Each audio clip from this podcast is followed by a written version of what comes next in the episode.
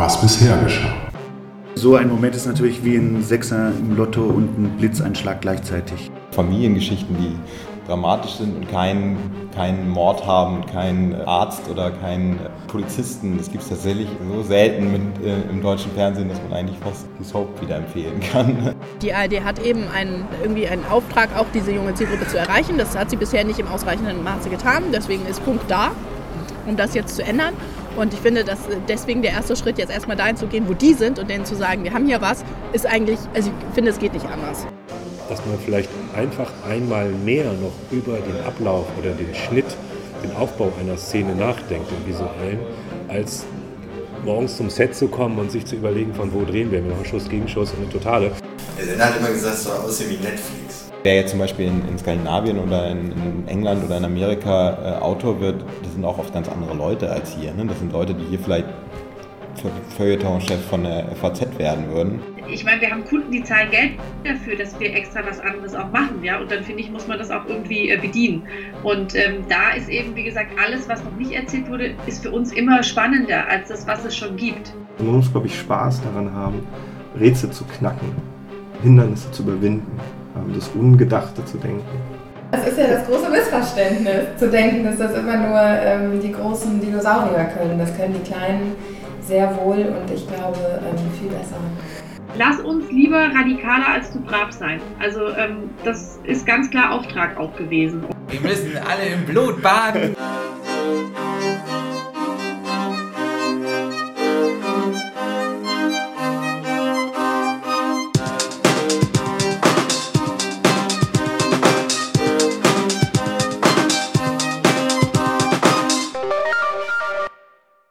Herzlich willkommen zur Finalfolge der ersten Staffel von Serienreif, dem Podcast zum deutschen Serienjahr. Mein Name ist Jens Meyer. Es ist ruhig geworden, auch im letzten Bundesland hat die Ferienzeit begonnen und so wird es auch höchste Zeit, dass dieser Podcast eine kleine offizielle Pause macht. Deswegen beenden wir mit dieser achten Folge die erste Staffel und damit auch den Blick auf das erste deutsche Serienhalbjahr 2017. Zum Abschluss habe ich mir mit dem Autor Stefan Stuckmann noch einen hervorragenden Gesprächspartner gesucht, der nicht nur über einiges an Erfahrung im deutschen TV- und Seriengeschäft verfügt, er hat unter anderem für Switch Reloaded die großartige Stromberg-Parodie Obersalzberg erfunden und geschrieben und war Autor bei der Heute Show, sondern hatte 2015 mit der Politserie Eichwald MDB auf ZDF Neo auch eine der gelungensten deutschen Comedy-Serien der letzten Jahre zu verantworten. Wunderbar, dass Stefan Stuckmann dazu auch ziemlich meinungsfreudig ist und nicht davor zurückschreckt, die Branchenentwicklung so treffend wie bissig zu kommentieren. Und genau deswegen habe ich ihn zu diesem Zwischenfazit eingeladen. Denn nach all den interessanten Gesprächen, die ich in den vergangenen Monaten mit Autoren, Programmverantwortlichen, Redakteurinnen, Regisseuren und Produzentinnen hatte, wollte ich hier einfach noch einmal all die Punkte zusammenfassen und zur Sprache bringen, die mir dabei aufgefallen sind. Dass wir uns dafür etwas mehr Zeit nehmen würden, war klar. Dass es am Ende eine Art Doppelfolge geworden ist, war dann doch überraschend. Wer allerdings schon nach wenigen Minuten abschweift, um über Mike Krüger und Thomas Gottschalk zu sprechen, darf sich darüber eigentlich auch nicht wundern. Aber genau für solche kleinen Trampelpfade abseits des Weges soll dieser Podcast schließlich auch da sein. Und auch deswegen ist Stuckmann der passende Mann für diese Folge. Bislang hatte ich den Fokus auf die vielen neuen Player im deutschen Serienkosmos gelegt. Stuckmann hat dagegen beste Einblicke in die Welt der öffentlich-rechtlichen und privaten Sender, die nun ebenfalls auf die neuen Sehgewohnheiten reagieren müssen. Natürlich soll es mit Serienreif auch im zweiten Halbjahr weitergehen. Schließlich erwarten wir große Neustarts wie Babylon Berlin auf Sky oder Dark auf Netflix und auch eine ganze Reihe von anderen Produktionen. Nach dem Gespräch gebe ich darauf noch einen kleinen Ausblick. Nun aber noch einmal kurz der Hinweis, dass ich mich immer noch über Feedback freue per Mail an mail@serienreif-podcast.de, per Twitter an @serienreif oder über die Facebook-Seite. Jetzt aber gute Unterhaltung mit Stefan Stuckmann und unserem langen Gespräch über den Stand der Seriendinge in Deutschland. Stefan Stuckmann zu Gast in der vorerst letzten Folge von Serienreif, zumindest der letzten Folge der ersten Staffel. Und äh, also erstmal herzlich willkommen in diesem Podcast. Hallo, vielen Dank für die Einladung. Auch hier bedanke ich mich wieder, dass ich, dass ich dich besuchen durfte, äh, um mit dir ein bisschen zu sprechen. Wieder ein Außentermin. Ich fange vielleicht erstmal an, warum ich dich gerne auch treffen wollte für den Podcast und wir jetzt auch diese letzte Folge zusammen machen, die auch so ein kleiner kleine Bilanz sein soll für das, das erste Halbjahr 2017, ja. das Serienjahr. Äh, Du hast von Anfang an auf meiner Liste gestanden, der, der Autoren. Das musst du jetzt aber sagen so. Nee, das ist. In der letzten Folge, du, ich du standst die ganze Zeit, aber ich stand halt nur sehr weit unten. Du standst äh, wie jeder andere, es gab keine, keine Reihenfolge. Äh, du standest mit auf dieser Liste drauf. Und ich kann es ja auch, ein logischer Schritt, warum ich dann doch erstmal dich nicht angefragt habe. Ganz einfach, weil du, das sage ich auf deiner Homepage, äh, geschrieben hattest, ich war gerade zu Gast im äh, Stromaufwärts-Podcast. Hast du da geschrieben? Ja, das stimmt. Und das war, glaube ich, Ende Februar, als der erschien. Und ich fing äh, Anfang März mit diesem Podcast an. Und da dachte ich, naja gut, jetzt ist er gerade in diesem Podcast gewesen. Was soll ich ihn jetzt direkt fragen? Was soll er da dann äh, jetzt hier erzählen, was er da vielleicht nicht, nicht schon erzählt hat? Auch ein bisschen langweilig, auch für ihn vielleicht. Was soll er sich wiederholen? Erstmal mal ein bisschen abwarten. Ja, stimmt. Ich hatte mich da schon komplett leer gequatscht. Also, Genau, äh, übrigens, äh, sehr empfehlenswerter Podcast, äh, ohnehin. Äh, habe ich mir auch gerne angehört. Und da sprichst du ja schon auch relativ viel über, das ist natürlich der nächste Grund, warum du da bist, Eichwald MDB. Das ist die Serie, die du 2015 für ZDF Neo gemacht hast, geschrieben hast, betreut hast. Und auch, da komme ich noch auf einen anderen Podcast, den ich in dem Zusammenhang natürlich erwähnen will, von meinem Kollegen Jens Brausnitz, den du 2015, glaube ich, getroffen hast. ja, ich glaube 2015 im Herbst war das. Genau, ähm, weil du den auch als, als Showrunner, äh, wo es diese Position im ZDF nicht gibt, quasi betreut hast, die, die Serie Mhm, Reichweite genau. MDB. Und davon hast du eigentlich auch schon sehr ausführlich bei, bei Jens erzählt, der, der Podcast heißt Autorinnen oder Autorennen, je nachdem, wie man es betont. Ähm, auch der wird natürlich verlinkt. Und deswegen habe ich dann auch, und ich glaube, du warst auch zu Gast, du bist häufiger im Podcast äh, zu Gast, weil du ein sehr kommunikativer Mensch bist. Das ist jetzt meine These. Bei- der äh, Seriendialoge der Kollegin Ulrike Klode warst Stimmt, du auch ja, mal zu Gast, glaube ich. genau. ne? Genau, deswegen habe ich dann, äh, wollte ich einfach erst nochmal abwarten, bis es wirklich auch was Neues mit dir zu besprechen gibt, weil die anderen Podcasts sind genauso zu empfehlen und die können sich die Hörer dann ja auch gerne nochmal anhören. Deswegen habe ich dich für diese besondere Folge äh, vorgesehen, äh, um so eine kleine Zwischenbilanz zu ziehen, weil du auch jemand bist, der ähm, gerne seine Meinung sagt, auch, auch gerne mal so eine These raushaut oder äh, äh, zu, zu, den Entwicklungen im, im deutschen Serienfernsehen, über Twitter besonders gerne. Oder auch auf deiner Seite schreibst du dann eher ein bisschen längere ähm, nochmal Abhandlungen, das sind dann geht tiefer in die Thematik rein, aber äh, auf Twitter, glaube ich, ist es für dich auch so ein Medium, um da mal äh, schnell, wenn dich was ärgert oder du, du so einen Ja, Impuls hast, rauszuhauen. das hat mein Therapeut mir empfohlen, dass ich so Ventile suche, weißt du. Ja. Jemand, der sehr meinungs, äh, meinungsfreudig ist, ist natürlich für, die, für die, diese letzte Finalfolge ganz gut und ähm, trotzdem natürlich jemand, der auch kompetent ist und der schon genug Ahnung hat vom Geschäft, um da eben so ein bisschen das auch bewerten zu können. Genau, das sind eigentlich die, die zwei Gründe. Hauptgrund aber natürlich, dass du eben ein äh, Autor bist. Fernsehautor und Serienautor.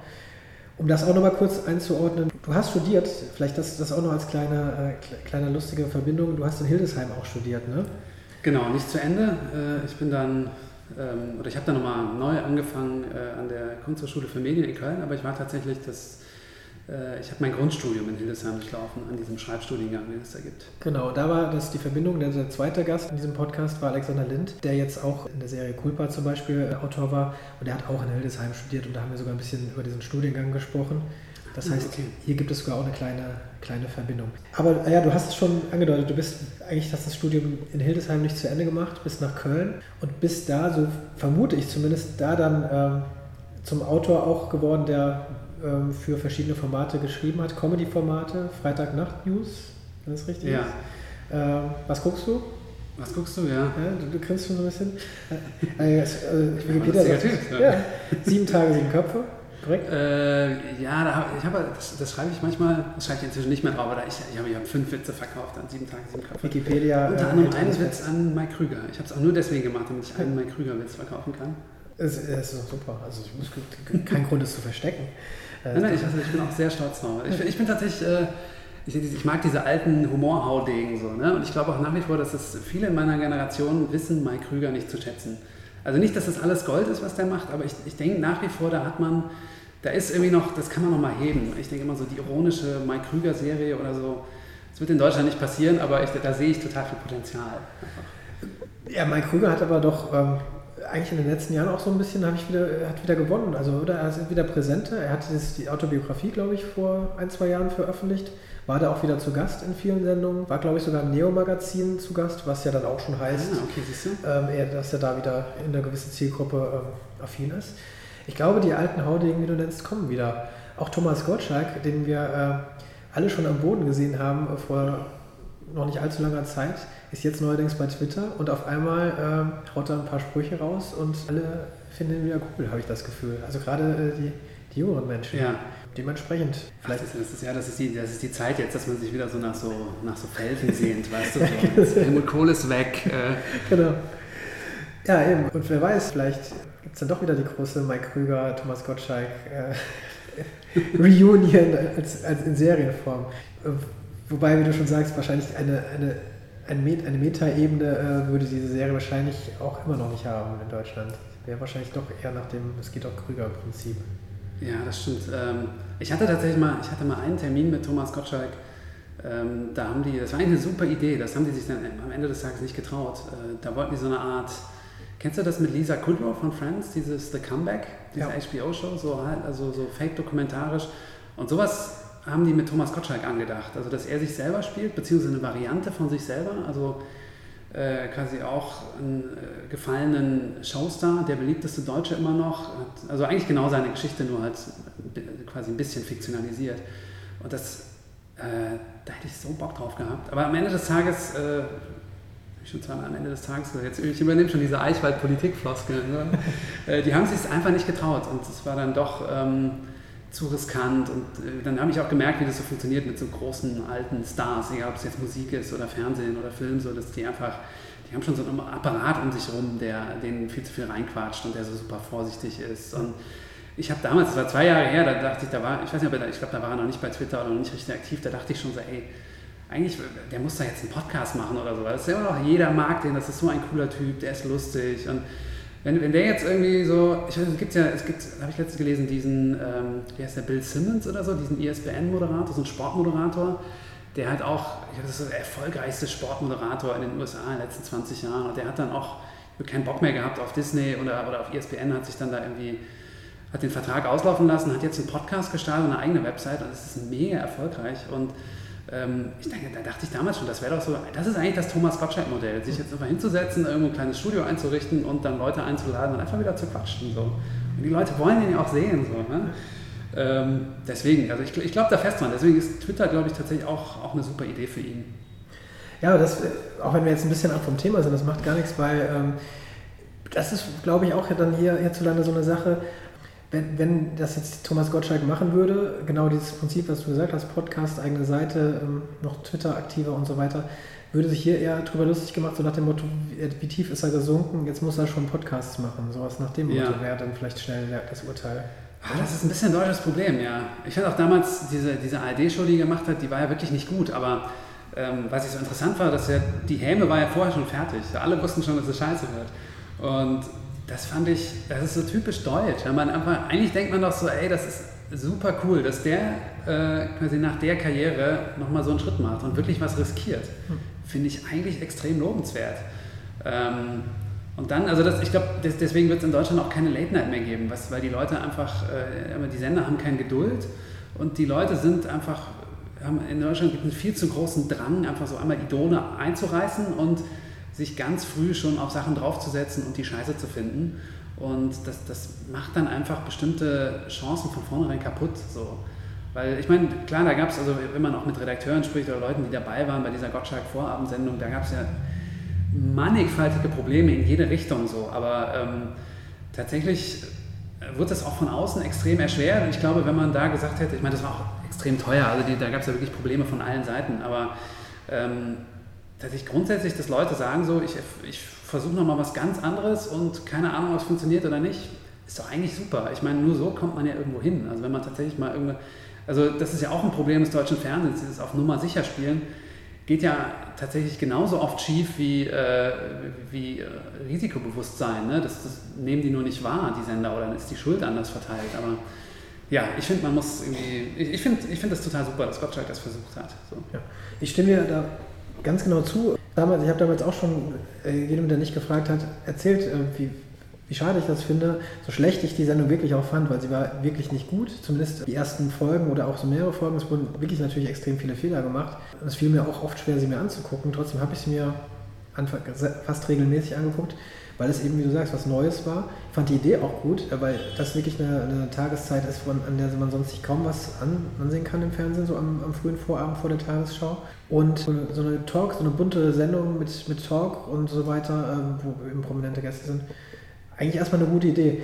Erstmal, mich, mich wundert nur eher, wie schwierig es anscheinend doch schon war, das irgendwie umzusetzen, weil man denkt erstmal, Gottschalk, Gäste, ein bisschen reden, mhm. ein bisschen bunte Geschichten, kann eigentlich nicht so schwer sein. Das unterschätzt man vielleicht dann doch leicht. Oder vielleicht auch, weil viele mitreden mussten. Ja. Ja, ich, ähm, ich habe diese, diese Anekdoten von, aus, aus der Zeit alle mal erzählt bekommen von Kollegen, aber das ist ein bisschen zu lange her. Ich glaube, eine, eines der Probleme ist auch, dass Gottschalk sich dann zu wenig als Manager einmischt, so, ne? so wie man das dann bei, bei einem John Stewart weiß. Dass weißt, der ist wirklich, der ist nicht nur auf dem Papierproduzent, sondern der produziert das wirklich. Weißt du? Der baut die Sendung und der weiß auch, warum er das so baut und der sitzt immer mit am Tisch und denkt drüber nach. Und ich glaube, äh, Gottschalk hat das früher mal gemacht und hat im Laufe der Jahre dann auch gelernt, das zu delegieren und ähm, ist inzwischen wahrscheinlich zu weit weg von, von diesen Entscheidungen und äh, konzentriert sich auf andere Sachen, was dann aber in dem Moment schwierig ist. Also was, glaube ich, bei Wetten das wahrscheinlich genau die richtige Entscheidung war immer, dass er sich einfach auf seinen Teil konzentriert, aber in dem Moment, wo was ganz Neues entsteht und wo er vielleicht einfach alte Strukturen aufbrechen muss, funktioniert das, glaube ich, nicht mehr, weil du tatsächlich dann auch irgendwie Sachen wirklich komplett neu denken musst und nicht mit dem alten Apparat wieder auf das neue Format zugreifen kannst. Ja, und um noch ein bisschen weiter abzudriften äh, und bei Thomas Gottschalk zu bleiben. Man sieht das jetzt ja auch wieder genau wieder zuletzt in seinem Sat1-Format, was er gemacht hat, das Little Big Stars und so weiter. Ich mir fällt gerade der Name nicht ein, das werde ich nachreichen. Nein, äh, wo, wo doch auch dann die erste Sendung so komplett verschnitten war, anscheinend, also so, so geschnitten war, dass es auch wehgetan hat dem Zuschauer. Das ist genau das, was du sagst, also wo, wo er sich komplett auf die äh, auf alles andere einlassen muss. Also er hat ein Format quasi übernommen, ja. wo er auch wirklich dann nur diese, diese Rolle gespielt hat. Und ähm, drumherum wurde es eben verhauen. Also ich will damit sagen, ähm, diese, diese Einmischung, das ist so ein bisschen symptomatisch für mich, für diese Nicht-Einmischung. Nicht, dass er sich da jetzt total hätte einmischen müssen, aber so, mhm. das sieht man auch, was da drumherum dann. Er ging unter in diesem Format, obwohl er so eine Persönlichkeit ist, ja. ähm, eine Fernsehpersönlichkeit. Äh, ging er komplett in diesem Format auf. Und das, ja. man will ja die Persönlichkeit Thomas Gottschalk, auch wenn man mit Gottschalk eine, eine Sendung ja. macht, würde ich sagen. Ne? Ja, in diesem Sat1-Format zeigt sich ja auch das Problem von, ähm, ich kann es noch nachvollziehen, dass er das hat, so, aber das ist ja tatsächlich immer noch der Versuch mit den alten Mitteln, also die Mittel, die von Mitte der 80er bis äh, zum Ende von Wetten Das quasi super funktioniert haben und genau der Weg zum Erfolg waren. Ähm, mit, also der benutzt ja einfach das gleiche Schema immer weiter und denkt dann, und auch ich kenne also so dieser Beraterkomplex, der dann um ihn ist, die gehen ja grundsätzlich an Ideen ran, die für Gottschalk äh, gedacht sind, mit der Vorgabe so, das muss mindestens, weiß nicht, 5 Millionen Zuschauer haben. Sonst ist das einfach kein Erfolg, weil äh, unser Thomas, der ist so und so viel wert und äh, alles andere ist, ist ein Misserfolg. Das natürlich wahrscheinlich auch stimmt, weil äh, dann alle nur darauf warten, dass er mit irgendwas zweieinhalb Millionen hat, aber tatsächlich so dieses diese Formate, für die er steht, die gibt es ja immer weniger und deren große Zeit ist ja auch lange vorbei. Und tatsächlich, ähm, so wie dieser, dieser, dieser Bill Simmons, der, der Sportmoderator, der jetzt sich bewusst irgendwie einen, einen, Bruch macht und sich auf neue Formate setzt und sich auch irgendwie ändert, müsste Gottschalk ja auch sagen, so, okay, ich bin jetzt nicht mehr der Moderator für Formate, die bewusst irgendwie, oder die, die eine Chance von 10 Millionen Zuschauern haben, sondern ich denke jetzt darüber nach, äh, was kann ich sonst noch machen mit den Talenten, die ich habe und mit, mit, mit meinen Fähigkeiten so. Und dann zu Sat 1 zu gehen, ist natürlich also doppelt und dreifach blöde, weil Sat 1 einfach ein, ist der toteste Sender von allen. Ne? Also wenn du guckst, was Sat 1 vor 15 Jahren war und was Sat 1 heute ist, das ist ja wirklich nur noch ein, ein hohler Kadaver. Und es gibt ja auch nichts mehr, was Sat 1, auf Sat 1 irgendwie funktioniert, egal ob fiktional oder nicht fiktional. So, und wenn Thomas Gottschalk irgendwie denkt, so, äh, der gleiche alte Stiefel, mit dem ich erfolgreich war, ich versuche den mal auf RTL, dann kann ich nur denken, okay, das ist vielleicht der, wenigstens der Weg zu noch mehr Geld. Aber das auf Sat 1 ist einfach nur, da, da, eigentlich jeder, der sich mit Fernsehen beschäftigt, weiß dann schon, das geht nicht gut. So. Versuch mal leicht den Bogen zumindest zu schlagen. Äh, vielleicht auch nochmal, wie wir drauf gekommen sind. Es gab ja so was ähnliches dann, ähm, das heißt mit einer, mit einer bekannten deutschen Persönlichkeit in der Serie, gab es dann ja auch vor ein paar Jahren äh, mit Lerchenberg, wo dann Sascha Hehn diese, diese Rolle übernommen hat. Ne? Ja. Ähm, war, natürlich gab es da auch einige Vorbilder ähm, von 30 Rock bis äh, Episodes und alle waren dann auch überrascht, dass doch aus Sascha Hin diese, diese Selbstironie äh, verfügt. Ähm, ich glaube, wurde sogar fortgesetzt. Ne? Es gab, glaube ich, sogar eine zweite Staffel. Ja, stimmt. Sofern man auch, da kommen wir gleich zurück, auch bei Eichwald. Ich bin immer so, ein bisschen weigere ich mich überhaupt, oder ich weigere mich nicht, aber bei, bei wenigen Folgen überhaupt von Serien zu sprechen, da bin ich auch, finde ich, immer so ein bisschen, finde ich, ärgere ich mich immer so ein bisschen drüber. Ja. Auch wenn, also Eichwald zum Beispiel hatte, hatte vier Folgen. Ist Ja. natürlich eine Serie vollkommen klar, ist aber auch, würde ich sagen, gerade so eine Serie, ne? Mit Ja, vier absolut Folgen. ja. Äh, das war, das war glaube ich, bei Lerchenberg gab es auch jeweils vier Folgen. Äh, Ist aber bei, dein, bei deinem Sender, kann man ja quasi sagen, ZDF Neo auch gelaufen. Und da können wir vielleicht er- den ersten Bogen ähm, schlagen, weil Eichwald MDB erstens ziemlich gelobt, glaube ich, hat sehr viel Lob auch in der Presse und so weiter bekommen. Und anscheinend ja auch erfolgreich genug für ZDF, dass sie dann doch nach nur wenigen Jahren entschieden haben, dass es eine zweite Staffel geben soll. Glückwunsch dazu auch übrigens erst nochmal. Dankeschön. Äh, wobei ich auch lustig finde, ähm, nochmal ein bisschen äh, interne Geschichte, dass du das eigentlich doch schon auch in dem äh, Podcast äh, Stromaufwärts erzählt Ja. hast. Und ich glaube, drei Monate später eine offizielle Meldung rauskam. Hat- Bist du davor geprescht oder hat es einfach vorher einfach keinen in dem Sinne interessiert oder hat es aufgenommen als offizielle Ja. Meldung?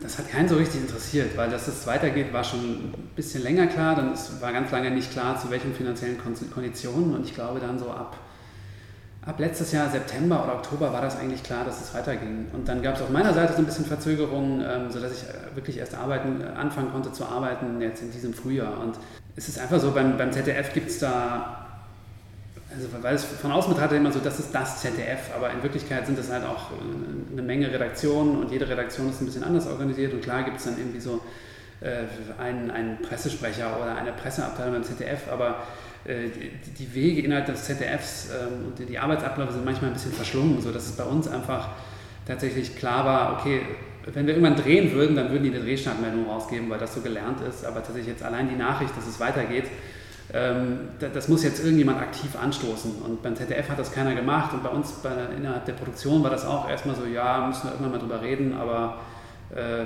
ist vielleicht jetzt noch zu früh. Und dann köchelte das vor sich hin. Und das war also der, der Podcast, ähm, da, da wusste ich ja, das ist jetzt auch, die haben jetzt ja nicht 10.000 von Zuhörern. Und ähm, am Ende des Tages ist das ja, wir machen jetzt ja nicht das neue iPhone, also es gibt schon Leute, die sich freuen, wenn wir Eichwald fortsetzen, aber das ist jetzt auch nicht so die Meldung, auf die Serie in Deutschland extrem lange gewartet hat. Insofern äh, war ich da jetzt nicht so, nicht so super vorsichtig damit. Ne, okay, das heißt sehr in Deutschland gewartet, aber doch, ich glaube, als es dann doch diese offizielle Meldung dann eben gab, Ja. äh, gab es schon sehr viele, also gab es schon einige Meldungen dazu, auch äh, uns haben sich schon viele gefreut, würde ich Das sagen. stimmt, ja, das, das, das hat uns dann auch gefreut, weil das sich dann bei Twitter so ein bisschen die Runde machte und bei Facebook. Also das, das war dann schon ganz schön. Es ist auch schön, dass du das sagst, weil ähm, ich glaube, das ist jetzt auch in diesem Jahr, ähm, was ich ja wirklich so ein bisschen als jetzt deutsches Serienjahr festgemacht habe, weil einfach viel nach außen hin passiert, auch ein bisschen anders ist als das, wie, du- wie du es jetzt mit Eichwald und der neuen Staffel ähm, kommuniziert hast, dass äh, das jetzt auch, Staffeln jetzt neuerdings auch angekündigt werden. Oft jetzt auch übernommen aus Amerika schon bevor es losgeht, dass schon angekündigt wird, die zweite Staffel. Das heißt, ich will damit sagen, äh, Charité, die Serie auf ARD, lief die erste Folge extrem erfolgreich und es wurde am nächsten Tag angekündigt, es wird eine zweite Staffel geben. Ja. Äh, vier Blogs, äh, das auf TNT-Serie lief, äh, lief, glaube ich, die erste Folge und es wurde danach angekündigt, dass es eine zweite Staffel gibt. Das heißt, das wird jetzt auch so ein bisschen übernommen, so langsam, dieses Prinzip, was es in den USA natürlich schon Ja. wahrscheinlich immer gibt, weiß ich nicht, aber zumindest seit sehr langer Zeit. Ähm, aber in den öffentlich-rechtlichen, obwohl ARD ist ja auch öffentlich-rechtlich, das heißt auch das ZDF wird vielleicht irgendwann ankommen.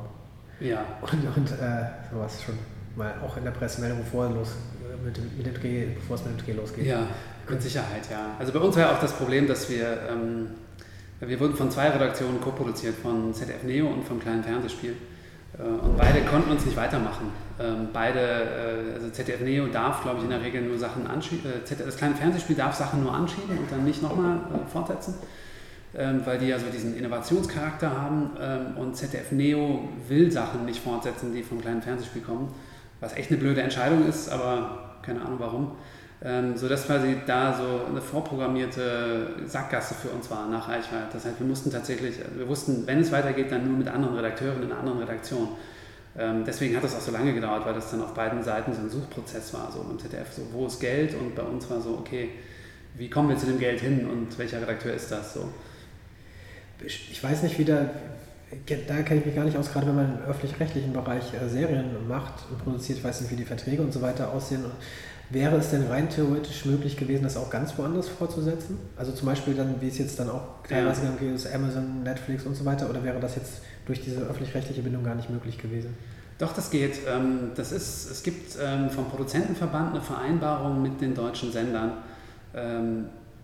Also die arbeiten ja schon ewig zusammen und es gibt, glaube ich, seit einem Jahr oder so gibt es eine, eine, schriftliche Vereinbarung, wo bestimmte Punkte quasi geregelt werden. Und da steht unter anderem drin, dass wenn ein deutscher Sender eine Serie nicht fortsetzen will, die Produktionsfirma aber einen anderen Sender hat, dann erklärt sich der ursprünglich produzierende Sender bereit, die Serie quasi sich abkaufen zu lassen. So. Ähm, das heißt, hätte jetzt Netflix gesagt, äh, Eichwald finden wir super, da machen wir eine zweite Staffel, dann hätte das ZDF das tatsächlich für eine bestimmte Summe abgeben müssen. Oder hätte, was dann auch ebenso wahrscheinlich ist, dass sie dann sagen, ah, okay, nee, dann machen wir das doch weiter. Ähm, da gibt es schon irgendwie ein Fenster.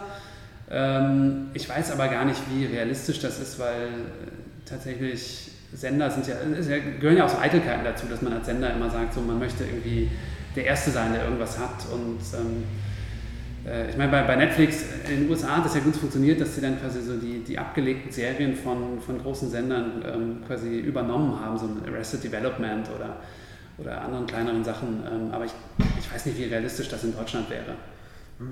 Also okay, öffentlich-rechtliche weiß ich nicht, aber ansonsten gibt es ja die, äh, also dieses Pastewka wird jetzt auf Amazon fortgesetzt. Stimmt, und, Pastewka, äh, Ach stimmt, Deutschland 83. Deutschland 83 ja. Äh, wird auch fortgesetzt auf Amazon. Das heißt, Amazon übernimmt so ein bisschen die Rolle, die Netflix sonst vielleicht in den USA hatte. Ja. Und greift da doch ein paar äh, Ja, stimmt, Marken das heißt zwei Stück. Ja.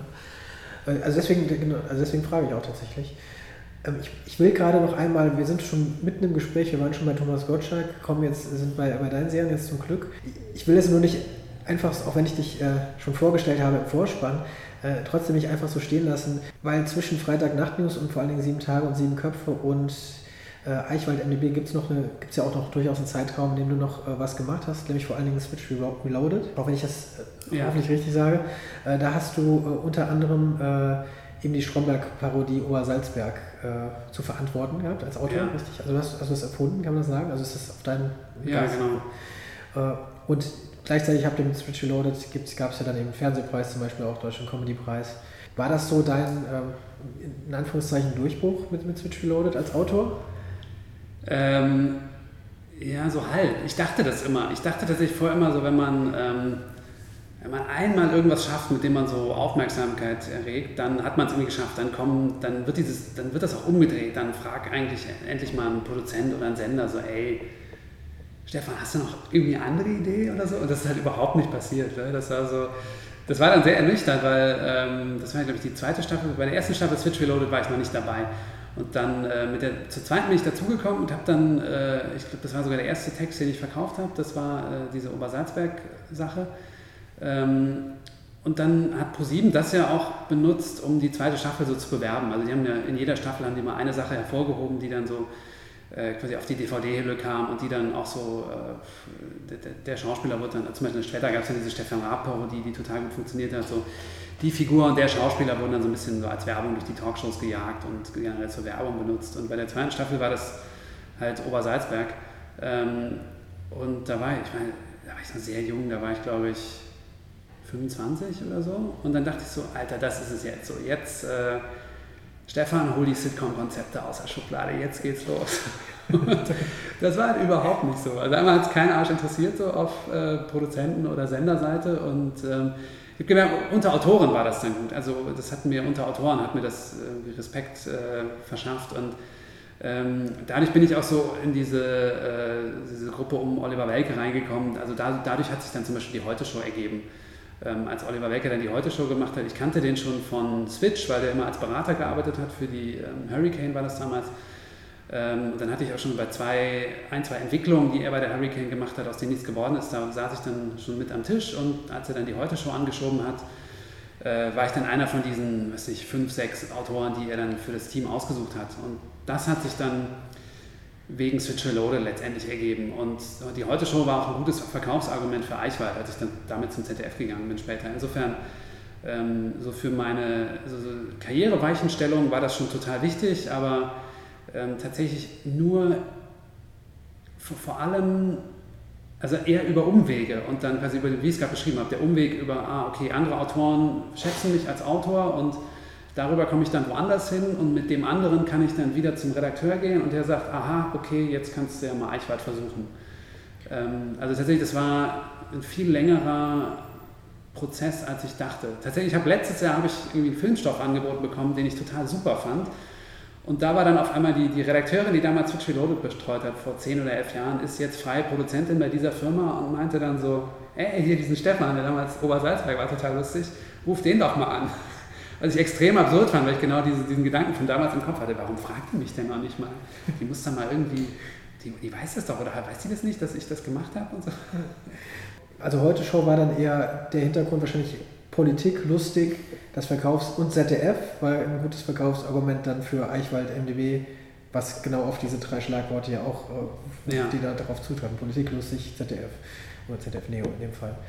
Äh, wobei ja eben auch, also immer wenn ich an Eichwald denke, also ich habe darüber nachgedacht, okay, wie, wie, wurde das wohl gepitcht oder wie würde man das, ich weiß nicht, ob es in, in Deutschland sind, glaube ich, diese Schlagworte gar nicht so weiß ich nicht, ob die auch so fallen, so wie Sopranos und Mittelerde und so weiter. Mhm. Oder äh, frage ich sie erstmal, gibt es sowas? Also macht man sowas auch, wenn du, wenn du hier einen Pitch machst beim Sender? Gehst du hin und sagst zum Beispiel, ich mache hier äh, Stromberg trifft äh, Dieb? Ja. Würdest du das hier sagen? Würde das jemand verstehen? Ähm,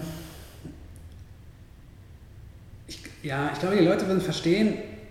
Das Problem ist ja, dass sowas, solche Situationen hat man ja fast nie, ne? weil ähm, tatsächlich in Deutschland Serien selten von Autoren ausgehen. Das ist tatsächlich, also so blöd das klingt, das ist total die Ausnahme. Oft ist, in Deutschland ist so ganz oft so, ähm, äh, ich glaube, die Amerikaner sagen so Management by Committee. Also da sitzen irgendwie zehn Leute am Tisch oder fünf und es ist dann irgendwie ein Redakteur, dann kommt noch irgendwie der Vize-Unterhaltungschef dazu, dann haben die schon einen Schauspieler im Kopf und dann ist gerade irgendwie ein Thema in der Luft, so Flüchtlinge oder was nicht, äh, Provinz, die Leute wollen Bauern, auf Bauernhöfen leben und so. Und dann äh, denken die sich schon irgendwas aus und dann werden noch vier Autoren eingeladen und dann sitzt man mit den vier Autoren zusammen und überlegt so, die ganze Zeit werden irgendwie Ideen äh, durch den Raum gereicht, irgendjemand schreibt was auf irgendein Whiteboard und zum Schluss äh, sucht man sich dann einen oder anderen, hier, du bist der Headwriter und dann rufen wir noch drei Autoren an und jetzt schreibt das mal. Ähm, tatsächlich so deswegen diese klassische Pitch-Situation gibt es, ich kenne es absurderweise eher so von, von der Filmschule, wenn man da so übt, wie man dann später Filme verkauft. Ähm, und ich glaube, so werden äh, so, so diese ganzen kleines Fernsehspielsachen oder Debüt im ersten, ich glaube, die entstehen so, dass jemand was pitcht. Ähm, aber wirklich, also ich, ich, ich weiß jetzt mehr von Serien als auf Filmen. Es kann auch sein, dass die Film, äh, dass in Deutschland Filme tatsächlich noch so gemacht werden. Aber im Bereich Serien gibt es absurderweise fast gar nicht. Ähm, und bei mir ist auch so, das ist tatsächlich ist eine eigene Art von mir, weil ich glaube, das funktioniert besser. Ich mag das auch nicht mit einfach nur Ideen irgendwo hinzugehen, sondern ich habe ähm, im Laufe der Zeit die Erfahrung gemacht, dass Leute total schlecht darin sind, sich was vorzustellen. Deswegen habe ich das eigentlich bei Eichwald und ähm, jetzt arbeite ich gerade parallel an einer neuen Serienidee. Ich habe es immer so gemacht, dass ich tatsächlich das für mich irgendwie komplett ausentwickle, eine Folge schon als Drehbuch schreibe und damit dann erst zum Sender gehe oder zum Produzenten ähm, und versuche das zu verkaufen. Ist meine Datengrundlage natürlich total dürftig, weil das mit Eichwald geklappt hat und äh, mit nichts anderem.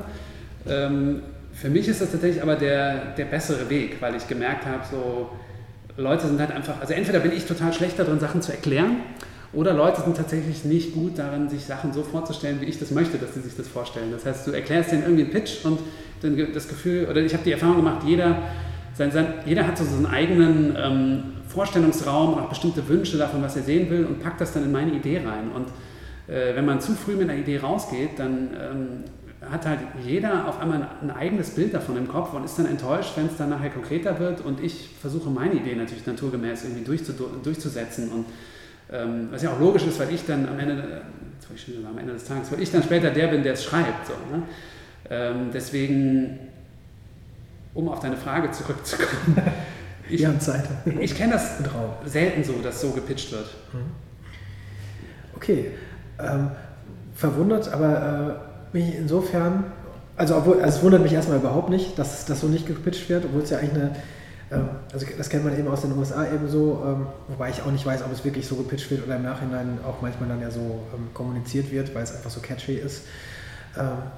Wenn man zum Beispiel, wenn ich mir dieses, dieses Jahr ähm, die Serien angucke, die so in, in, Deutschland liefen, die großen Serien, und es waren ja dann doch einige, ähm, über die, die, die ich jetzt hier auch nochmal so im Nachhinein nochmal aus dem ersten Tag so zurückblicken will, äh, habe ich oft irgendwie so im Kopf, okay, da, da, hat, da muss jemand sowas im Kopf gehabt haben, ja. sowas mit sowas.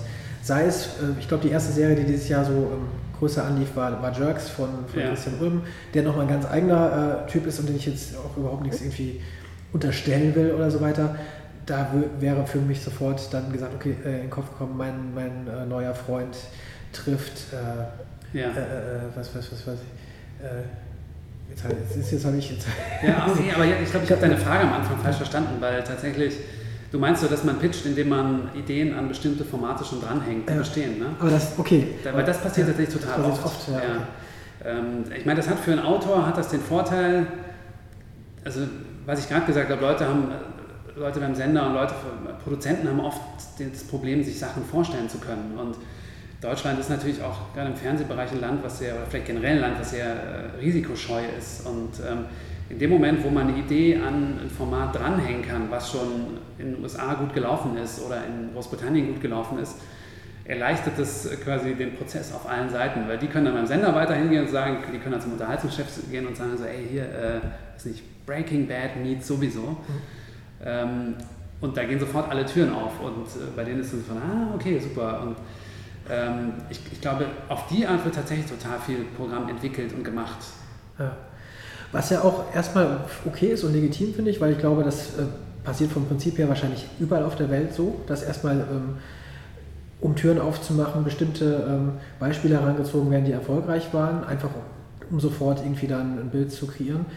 Was ich tatsächlich schwierig finde, und das ist mir dieses Jahr eben auch bei ein paar Sachen aufgefallen, ist, wenn es dann auch durchgezogen wird bis in die Serie selbst, dass es einfach ja. so auffällig ist. Ähm, zum, zum Beispiel auch nur die, die, die nächste Serie, die, die angelaufen ist, ARD Charité-Serie. Das heißt, mhm.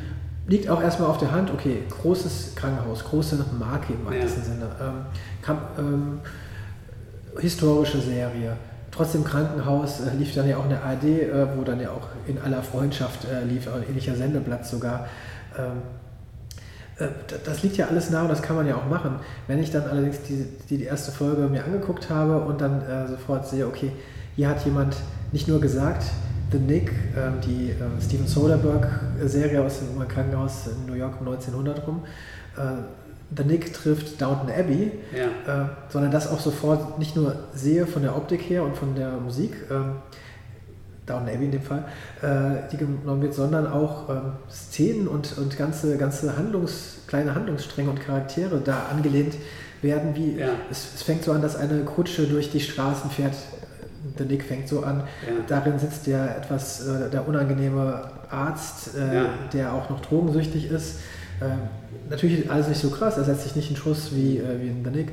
Dann kommt er irgendwo hin, dann gibt es eine Notoperation an einer äh, Frau vor einem vor, vor den, vor, vor den okay. Studenten, die da aufgereiht sitzen. Das, das mag alles historisch korrekt sein. Äh, aber es, ist, es fängt dann erstmal genauso an und nach, nach fünf Minuten habe ich gesagt, Leute, ja. wollt ihr mich eigentlich vergackeiern? Das ist doch, also war, ja. Da, da, ja, sowas ist natürlich absurd. Ich, ich habe es nicht gesehen, aber ja. das ist tatsächlich. Ich meine, die Frage, die man sich stellen muss, wenn man sowas macht, ist immer, ähm, weil ich habe gar nichts dagegen. Viele Sachen funktionieren ja, also viele Sachen funktionieren einfach als Kulturtransfer. Wenn du sagst, jetzt schon am Anfang meiner Karriere, äh, Freitagnacht-News, das waren so die letzten Jahre vor YouTube. Und da haben wir natürlich, da haben wir von RTL oder auch innerhalb der Produktionsfirma immer Bänder bekommen von amerikanischen Late-Night-Shows oder Sketch-Shows und Damals gab es halt irgendwie in Deutschland kaum Wege, das zu sehen. Also man musste dann immer warten, ob irgendwie eine DVD rauskommt oder musste irgendjemand kennen, der das irgendwie mit Satellitenschüsseln empfängt und so. Ähm, und dann kannst du natürlich sagen, okay, jetzt hat, weiß nicht, äh, Conan O'Brien hat wieder irgendeinen total schlauen Late-Night-Zugriff erfunden, der wirklich lustig ist und entweder wir klauen den jetzt und, und machen das auf Deutsch nochmal oder niemand in Deutschland wird das jemals sehen. Ne? Und jetzt kann man natürlich sagen, okay, ist äh, muss man die Rechte dafür kaufen oder nicht? Oder wie weit entfremdet man das? Und, ähm, aber prinzipiell ist das natürlich ein Muster, was tatsächlich ganz, ganz banal auch einfach manchmal dafür taugt, Leuten gute Ideen zu, äh, quasi zu zeigen, die sie sonst nicht sehen würden. Aber dadurch, dass die Welt jetzt auch immer kleiner wird und dieses Streaming-Geschäft äh, auch internation immer internationaler, wird das also gibt es da auch weniger Möglichkeiten und auch ganz banal weniger Gründe, das zu machen. Also gerade zum Beispiel im Bereich Late Night, du denkst du inzwischen, äh, okay, die Leute, die Leute gucken ja alle Jimmy Fallon oder Seth Meyers. Also wenn, wenn die eine gute Idee haben, dann klaut das bitte nicht in Deutschland. Ähm, also inzwischen ist ja tatsächlich die Chance andersrum. Du kannst ja tatsächlich sagen, so, okay, wenn Böhmermann jetzt irgendwie eine grandiose Idee hat und Seth Meyers das sieht, dann wird der das jetzt aber umgekehrt sein. Okay, der hat das in Deutschland gemacht, das kennt aber das, niemand außerhalb von Deutschland sieht das jemals, lass uns das doch klauen. Also tatsächlich ist es ja interessanterweise sogar eine Chance für uns in Deutschland, irgendwie das Ganze jetzt mal andersrum aufzuziehen. Ähm, und bei Serien wird sich bei mir immer die Frage stellen, es ist ja wie bei Eichwald, wir haben ja auch Vorbilder. Ne? Wir hatten damals, ähm, das, als ich beim ZDF war, war immer so, ich habe immer gesagt, so hier, The Thick of It finde ich total super. Ähm, und da gibt es ja tatsächlich, also wir haben angefangen mit, mit äh, Eichwald, bevor es Wieb gab. Und damals war immer, also Wieb könnte man noch eher in Deutschland zeigen, weil dieses äh, tatsächlich amerikanische Weiße Haus ist, ist ja einfach, ist ein popkultureller Ort. Einfach, jeder, jeder hat es schon tausendmal gesehen in Filmen, in Serien, teilweise in Büchern und so. Das kann man in Deutschland noch eher verkaufen als äh, eine Serie, die im, im britischen äh, Kabinett spielt. So was so obskur, also obwohl es Großbritannien ist, was irgendwie so ein, so ein Land ist, was uns sehr nahe ist, was kulturell auch nicht so anders ist, ist natürlich ein Ort, der so obskur ist, dass sich in Deutschland niemand dafür interessiert und der dann auch äh, politisch gesehen so anders ist. Also Eichwald spielt ja auch nicht im Kabinett, sondern tatsächlich im Bundestag, dass man da sagt, okay, das, das hat den inhaltlichen Grund, dass äh, quasi da bestimmte Strukturen zu übernehmen und daraus quasi eine neue Serie zu machen, die natürlich in, klar inspiriert ist, aber damit einfach ein Thema zu, zu, erzählen, was in Deutschland anders funktioniert und in, in ganz vielen Details anders besetzt ist als in Großbritannien. Ja. Äh, damit wir uns auch nicht, nicht falsch verstehen, ich finde es auch gar nicht schlimm, wenn man Sachen entweder adaptiert, auch, auch klaut, finde ich überhaupt nicht schlimm. Natürlich, und das äh, passiert hier sowieso ständig, der, äh, nicht nur im Fernsehen, sondern überall in der Kultur. Und da gibt es einen Austausch und auch man kann gerne Sachen kopieren äh, oder nachmachen in seiner Art und Weise. Aber natürlich irgendwie was, für mich hat es viel über eine, eine Erzählweise in Deutschland ausgesagt, die vielleicht auch gar nicht so, so ausgeprägt ist. Also mir scheint es, okay, das war jetzt so die, die Idee dann, äh, wie fängt man die, es war ein super Anfang für, für eine Serie, dann wird es halt so exakt so übernommen. Also es, es wirkte so auf mich so, ähm, also ein bisschen äh, sehr faul, sagen wir ja. mal so. Äh, weil, weil, man halt einfach, weil es ist ja keine Adaption und es ist auch nicht komplett geklaut, aber ja. ähm, als Autor da neue, äh, auf was zu kommen, ist neu zu erzählen, äh, das wäre vielleicht nicht schlecht. Ich kenne die Hintergründe nicht, auch wir, wir wissen genau, ähm, wir werden, reden da ja auch die ganze Zeit drüber, äh, dass es nicht immer auf Autoren äh, zurückzuführen ist, bestimmte Entscheidungen im Fernsehen. Das heißt, da, da will ich auch niemandem einen Vorwurf machen. Trotzdem fand ich es halt, ich glaube, ich fand es doppelt perfide, weil, wie du auch sagst, du hast auch Nick nicht gesehen und ich glaube, in Deutschland ist es wirklich nicht besonders verbreitet, diese Serie. Äh, obwohl sie auf ZDF Neo zumindest dann ja auch lief, aber wie, wie gut amerikanische Serien äh, im deutschen Fernsehen noch laufen, wissen wir auch. Aber eben gerade, weil ich wusste, okay, das haben die das haben die, kennen die meisten eben nicht. Aber ich dachte, ja, also das fand, fand ich besonders ärgerlich, weil ich irgendwie ja. so offensichtlich fand, auch weil natürlich dann aber auch Charité natürlich vom Erzählerischen her auch nicht ansatzweise da dran ist, aber ich will jetzt nicht, auch alles okay, mhm. aber Charité ist dann ja doch irgendwie doch den Mittelweg gegangen zwischen dem üblichen Dienstagssendeplatz, wo zwar einerseits auch Weißensee ja. läuft, was so als die ambitionierteste und äh, Serie äh, ist auf der anderen Seite eben auch in aller Freundschaft und äh, ja. unsere Nonnen aus dem Kaltental. Äh ich weiß, was du meinst, ja.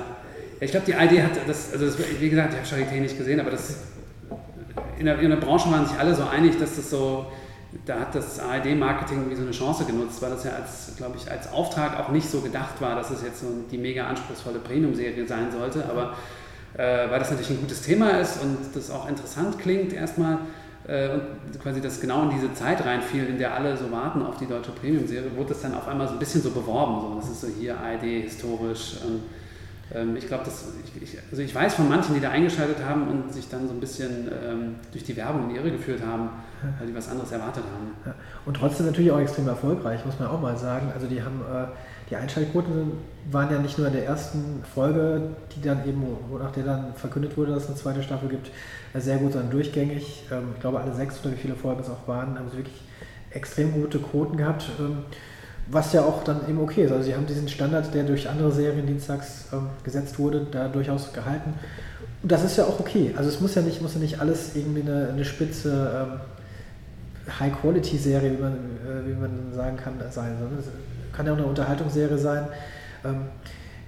in dem Falle, ich habe es ich mir dann doch auch übrigens weiter angeguckt, auch wenn ich beim ersten Mal nach fünf Minuten ausgemacht habe, weil ich mich, wie gesagt, geärgert habe. Habe mich da erst durchgequält und dachte dann so ähm, gegen Ende der ersten Folge, die aber 90 Minuten war, ach, ja, doch eigentlich ganz so gut, äh, gar nicht, kann man, kann man sich schon angucken, ist nicht ganz so schlimm. Dann merkte ich aber, okay, Moment mal, du hast die, während der 90 Minuten hast du auch äh, am Computer irgendwelche Sachen gelesen äh, und dann merke ich, ah, ne, okay, das ist also dieses, das ist genau dieses Bügelfernsehen, von dem alle Ja. sprechen, ne, wo man eben perfekt alles nebenher machen kann und trotzdem noch irgendwie auf, auf der Höhe bleibt. Ja. Also, ja, da, okay, äh, auch da will ich der Serie nichts unterstellen und ich kenne auch nur die ersten drei Folgen, äh, aber es passt dann eben dann doch in dieses Bild. Also es, ja, äh, also es ist eine ambitionierte Serie, trotzdem glaube ich ein ambitioniertes Projekt, weil es eben so ein großes vor allen Dingen auch ist, also Ja. für diesen Sendeplatz. Äh, aber jetzt ist es nicht die nächste, das nächste heiße Ding, glaube ich. Das kann man wahrscheinlich sagen. Das ist jetzt meine Bewertung nur. Ähm, jetzt sind wir schon mittendrin in, in, in diesen, diesen Serienrückblick. Wir hatten Jerks eben schon erwähnt. Jerks lief ja auf Pro7. Du hast gesagt, durch, durch Switch hattest du dann zumindest auch eine Pro7-Verbindung.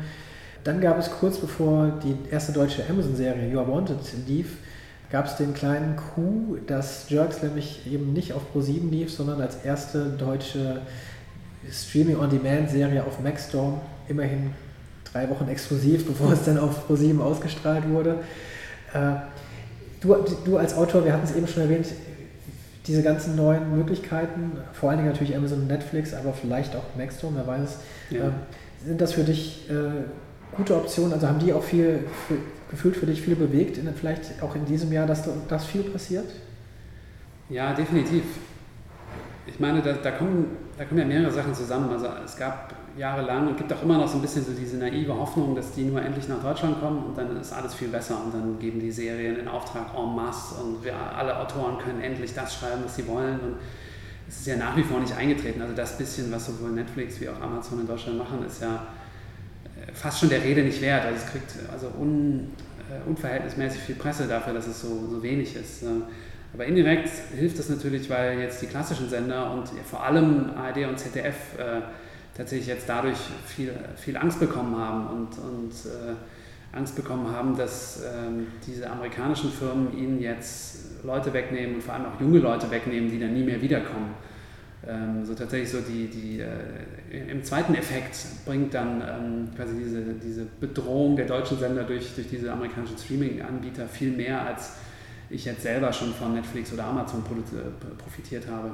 Wenn dann auch zum Beispiel ähm, ZDF die Mediathek im letzten Jahr oder so umbaut ähm, und sich dann doch auch da an, ein bisschen an, an Netflix orientiert, ist das ja auch dann schon, dann merkt man schon, okay, sie wollen da irgendwie, Ja. das ist ähm, ja, eine Sorge oder der Wunsch äh, zumindest da irgendwie ähm, bestimmte Zielgruppe auch weiterhin zu erreichen und da auf Höhe Ja. zu bleiben. Was ja auch okay ist natürlich. Auch eine andere deutsche äh, Serie, auch, ich gehe sie gerade so ein bisschen durch, was dieses Jahr lief, war ähm, auch der ZDF, um, um dabei zu bleiben. Ähm, der gleiche Himmel hieß die Serie, die war von, äh, unter der Regie von Oliver Hirschspiegel. Autorin war da eine, eine britische ähm, Drehbuchautorin, Paula Milne. Das Spannende daran fand ich, oder auch so ein bisschen typisch, es ist eigentlich als Serie konzipiert, das hat dann Oliver Hirschspiegel auch in äh, diversen Interviews immer wieder betont. Das heißt, eigentlich waren es, glaube ich, sechs Folgen, a 45 Minuten. Das ZDF allerdings hat sie in drei Folgen, a 90 Minuten ausgestrahlt, was auch eigentlich so immer noch gang und gäbe ist, dass eben das, äh, ich glaube, ZDF vor allen Dingen, weil es eben angeblich keine Sendeplätze gibt, die Dinger irgendwie Doppelfolgen oft ausgestrahlt werden. Ja. Dann hört man dann wieder, es gibt eine neue Serie, letztes Jahr Tempel, 30-minütige Serie und das wurde dann sechs Folgen und es wurde auch in drei, drei Einstunden oder so. Ähm, seit, seit vielen Jahren wird darüber gesprochen, dass es keine Sendeplätze gibt für, für Serien. Ähm, und das ist, also mindestens seit fünf wird das sehr heiß diskutiert, das wird schon immer, glaube ich, Ja. diskutiert. Ist das so schwer und äh, das, das hinzu, hinzukriegen? Also ärgert dich das auch oder ist es jetzt eigentlich egal, weil du denkst, okay, es wird sowieso dann jetzt nur noch äh, Ja. online geguckt, vielleicht von den Leuten, die es trifft? Früher hat mich das geärgert, inzwischen ist mir das egal. Ich glaube, es, es ist auch tatsächlich egal inzwischen, weil äh, tatsächlich alles, was in Deutschland, also man merkt, also die, die ganzen guten Sachen, die in Deutschland funktionieren, die leben ja auch inzwischen, oder deren Ruf und Besprechung in Medien lebt dann tatsächlich ja mehr von deren Existenz in irgendwelchen Streaming-Portalen. Ob es dann die Mediathek ist oder Netflix oder Wir, haben das zum Beispiel bei Eichwald ganz massiv gemerkt, so der Moment, in dem wir über diesen Paketdeal des ZDF mit Netflix auf Netflix gelandet sind, hat uns nochmal einen enormen Schub gegeben, weil viele Leute das tatsächlich erst in dem Moment wahrgenommen haben, wo es bei Netflix auftaucht. Ähm, und tatsächlich so, das ist natürlich auch das, das Problem des linearen Fernsehens, dass die da, äh, obwohl die natürlich massig Programm haben und massig Platz haben für alles, sind die so gefesselt in diese ganzen Programmschienen, die sich auch zu Recht irgendwann mal ausgedacht haben, aus denen die aber jetzt auch nicht mehr raus können. Und das ist dann auch so ein, so ein Henne-Ei-Problem, wenn du mal sagst, so, also auch bei ZDF ja seit zehn Jahren Thema, so, wir haben keinen Sitcom-Sendeplatz. Und dann denkst du, ja, also wenn die das wollten, könnten die das ja wirklich mal einrichten, aber dann produzieren die halt immer nur so eineinhalb Sitcoms im Jahr und haben dann dementsprechend, weil es auch immer nur vier Folgen sind oder sechs, dann haben wir, okay, wir haben acht Folgen, 30 Minuten Sitcom dieses Jahr. Natürlich haben die keinen Platz dafür, weil äh, was machen die dann die restlichen 42 Wochen auf diesem Sendeplatz? Und das ist dann so ähm, einfach ein, ein, extrem selbstverschuldetes Problem. Also man hätte dann, aber ich glaube, die, die Zeit ist tatsächlich vorbei. Also das hätte man vor zehn Jahren machen müssen, dass man sagt, okay, wir geben jetzt zehn Sitcoms in Auftrag und selbst wenn sechs davon scheiße sind, haben wir einen Sitcom-Sendeplatz und wir ziehen das jetzt durch und irgendwas davon wird funktionieren und das bauen wir dann auf und darauf, äh, ja, da, dann, das breiten wir dann aus und ja, aber das haben sie halt nicht gemacht und ich glaube, jetzt ist die Zeit vorbei und dementsprechend ist es auch egal. Ähm, wo wir überhaupt beim Thema sind und ich weiß nicht, ob du es sagen kannst, deswegen äh, sag, ob du es sagen kannst. Weiß man schon, wie viele Folgen es geben wird von, der, von Eichwald dann in der nächsten? Sind es wieder vier? Äh, sechs diesmal. Also ähm, ja, zwei Genau, sechs mit ah, 30 Minuten. Ja. Äh, ist das dann auch schon was anderes für dich als Autor, wenn du das zum Beispiel weißt? Also, oder ist es eigentlich egal? Also weil du, weil die Folgen sowieso für dich für sich stehen und äh, oder ähm, nee, tatsächlich, wir haben in der, wir werden in der Struktur relativ viel ändern, weil wir haben in der ersten Staffel haben wir kaum horizontal erzählt, ähm, was dann ja auch eine bewusste Entscheidung war, weil ähm, ich, ich, ich, hatte große Angst davor, dass wir uns übernehmen, weil wir tatsächlich in Deutschland eine Serie zu machen oder eine Sitcom zu machen, ist dann nach wie vor, weil viele Teile davon so ungeübt sind. Ne? Dadurch, dass es kaum gute Sitcoms gibt, hast du dementsprechend kaum Leute, die das schon mal gemacht haben. Deswegen, ähm, selbst wenn du gute Leute findest, machen die das in der Regel zum ersten Mal, weil die dann, dass sie gut sind, haben sie gezeigt in irgendeinem anderen Format und ähm, dann holt man sie rüber und macht jetzt Sitcom und ähm, ich hatte halt die Sorge, dass wir uns übernehmen, wenn wir jetzt auch noch horizontal erzählen. Ähm, weil ich weiß, als Autor hatte ich viel Comedy-Erfahrung, aber wenig Erfahrung im seriellen Erzählen und all das, was ich an Erfahrung hatte, war auch immer nur auf dem Trockenen quasi. Ich habe irgendwelche Sitcoms für mich geschrieben und versucht, die zu verkaufen und das hat nie funktioniert. Äh, aber ich hatte tatsächlich noch nie eine Sitcom geschrieben, die tatsächlich auch produziert wurde. Und weil es dann auch, weil relativ früh klar war, dass es wenig Folgen sein werden, also es war zum, zwischendurch stand beim Raum so, vielleicht gibt es so zwei Folgen oder drei, da dachte ich mir, okay, wir fangen gar nicht erst an mit irgendwelchen horizontalen Bögen, wir bauen so Themen ein. So. Also hier Uwe Bornsen, der junge Konkurrent, der sich dann so durch die Folgen zieht. Äh, das ist dann irgendwie ein horizontales Thema, aber nicht wirklich eine horizontale Storyline. Und ähm, als dann klar wird, wir machen eine zweite Staffel, also wir hätten das alle nicht gemacht, wenn es wieder nur vier Folgen gewesen wären.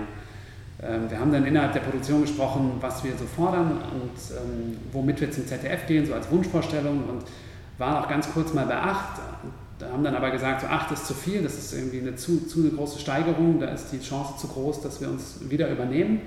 Dann sind wir so gelandet bei diesem britischen Format, sechs Folgen, ähm, weil wir dachten, das ist, das ist eigentlich ideal. Das sind mehr als vier. Ähm, was du vorhin sagtest, so bei vier, also je weniger es wird, desto schwerer fällt es einem auch zu sagen, das ist jetzt eine Serie. Ähm, und bei sechs nämlich kann man sagen, okay, das ist wirklich eine Serie. Äh, das ist jetzt nicht irgendwie zwölf Folgen wie bei HBO oder 13 und auch nicht 24 wie früher bei NBC, aber sechs Folgen, das ist so, wie die Briten das machen, das ist eine gute, das ist eine gute Strecke und da kann man schon was bewegen. Und ähm, als das klar war, haben wir dann ähm, tatsächlich auch, ich habe jetzt so, als ich mich dran gesetzt habe, um, um zu planen, wie wir weitermachen, habe ich gedacht, so diese drei Jahre, die dann um, um sein werden zwischen der ersten und der zweiten Staffel, werden wir jetzt einfach dazu nutzen, um einmal einen Zeitsprung zu erzählen innerhalb der Serie und aber auch für uns so als Produktionsteam zu sagen, so, wir entwickeln die Serie weiter und jetzt, äh, wir fühlen jetzt nicht so, ähm, wir, wir stehen der ersten Staffel und der, den, den Strukturen der ersten Staffel, äh, denen stehen wir nicht so sehr in der Schuld, dass wir die quasi nicht alle umstoßen können. Und deswegen ähm, haben wir jetzt, also die Serie, man wird die definitiv wiedererkennen als das alte Eichwald, trotzdem wir werden viel mehr horizontal erzählen. Wir erzählen auch viel mehr in die Breite. Wir haben jetzt, jede, jede einzelne Figur hat eine eigene Storyline pro Folge und auch eine Storyline, die sich über die Staffel, die sich über die Staffel ziehen wird. Ähm, Insofern wird das, ähm, es wird irgendwie das wiedererkennbare Eichwald sein, es wird aber auch ein ganz anderes Eichwald sein. Ähm, und das ist was, was wir tatsächlich, was man nur machen kann, wenn man mehr Folgen hat als vier. Mhm. Auch nur so Interesse halber, auf, auf, welchem Stand bist du aktuell? Also ist, ist, sind die Bücher schon geschrieben oder bist du noch mittendrin im, im Prozess? Also ich ja. unterbreche dich hier gerade in, in eine eigentlich wichtige Arbeit oder? Ja, total. äh, nee, ich habe tatsächlich, ich habe ähm, alle sechs Folgen sind geplot, geplottet. Es gibt so 40 Seiten ähm, Exposé oder schon teilweise ist immer so bei mir so eine Mischform aus Exposé und Treatment, also wo tatsächlich alle Szenen schon drinstehen und die komplette Handlung auf 40 Seiten Text durcherzählt wird. Und ich habe gestern das erste Drehbuch fertig gemacht und muss jetzt jeden Monat ein Drehbuch schreiben, damit es dann bis, bis Weihnachten, damit alle, alle Bücher bis Weihnachten fertig sind. Und dann würden wir wahrscheinlich kurz vor Weihnachten oder im Januar mit der Vorproduktion anfangen und wahrscheinlich so März, April mit dem Dreh. Gibt es denn schon, auch hier kannst du dir das ja sagen, wenn du bestimmte Sachen noch nicht verraten willst, steht, steht dann schon fest, dass es 2018 laufen wird? Weil ich glaube, das war ja, ist, ja. das nicht sogar halbwegs so angekündigt. das hängt ab mit den Sendeplätzen. also ähm, wenn das ZDF das will, also ich meine, wir würden, glaube ich, fertig werden mit der Postproduktion ähm, im Spätsommer oder frühen Herbst 2018. Das heißt, dann könnte man tatsächlich sofort ausstrahlen. Und ich gehe davon aus, dass es dann noch passiert, aber man weiß es nicht. Also soweit plant beim ZDF auch keiner. Es kann total sein, dass es 2019 erst wird. Wobei ja auch da, ähm, wo wir eben über die Sendeplätze und auch die, die Comedy-Plätze äh, gesprochen haben, ZDF Neo ist ja vor allen Dingen doch ein Sender, die äh, gerade in diesem 30-Minuten-Format doch jetzt relativ viel immer ausprobieren. Also das heißt, ich habe eben Tempel erwähnt, das ist keine Comedy-Serie, aber auch ja. eben so ein 30-Minuten-Format. Gerade lief die quasi Nachfolgeserie, also zumindest vom, vom Sendeplatz her, äh, Blaumacher hieß das. Das war, glaube ich, sie haben es Dramedy genannt, aber auch eben so diese, dieses 30-Minuten-Ding. Ähm, Gerade, glaube ich, gedreht wird wieder Blockbusters, das ist die, die äh, Comedy-Serie, Sitcom mit, mit äh, Echo Fresh, ja. die letztes Jahr auch schon lief. Ich glaube, davon machen sie jetzt sogar zehn Folgen. Das heißt, da und das auch, auch Halbstunde, also das heißt, da, da, könnte man ja durchaus überlegen, dass wenn dann jetzt so viel kommt, dass dann doch irgendwann so eine Schiene erscheint, in der das, das laufen konnte, also eine Halbstunde. Ja. Ähm.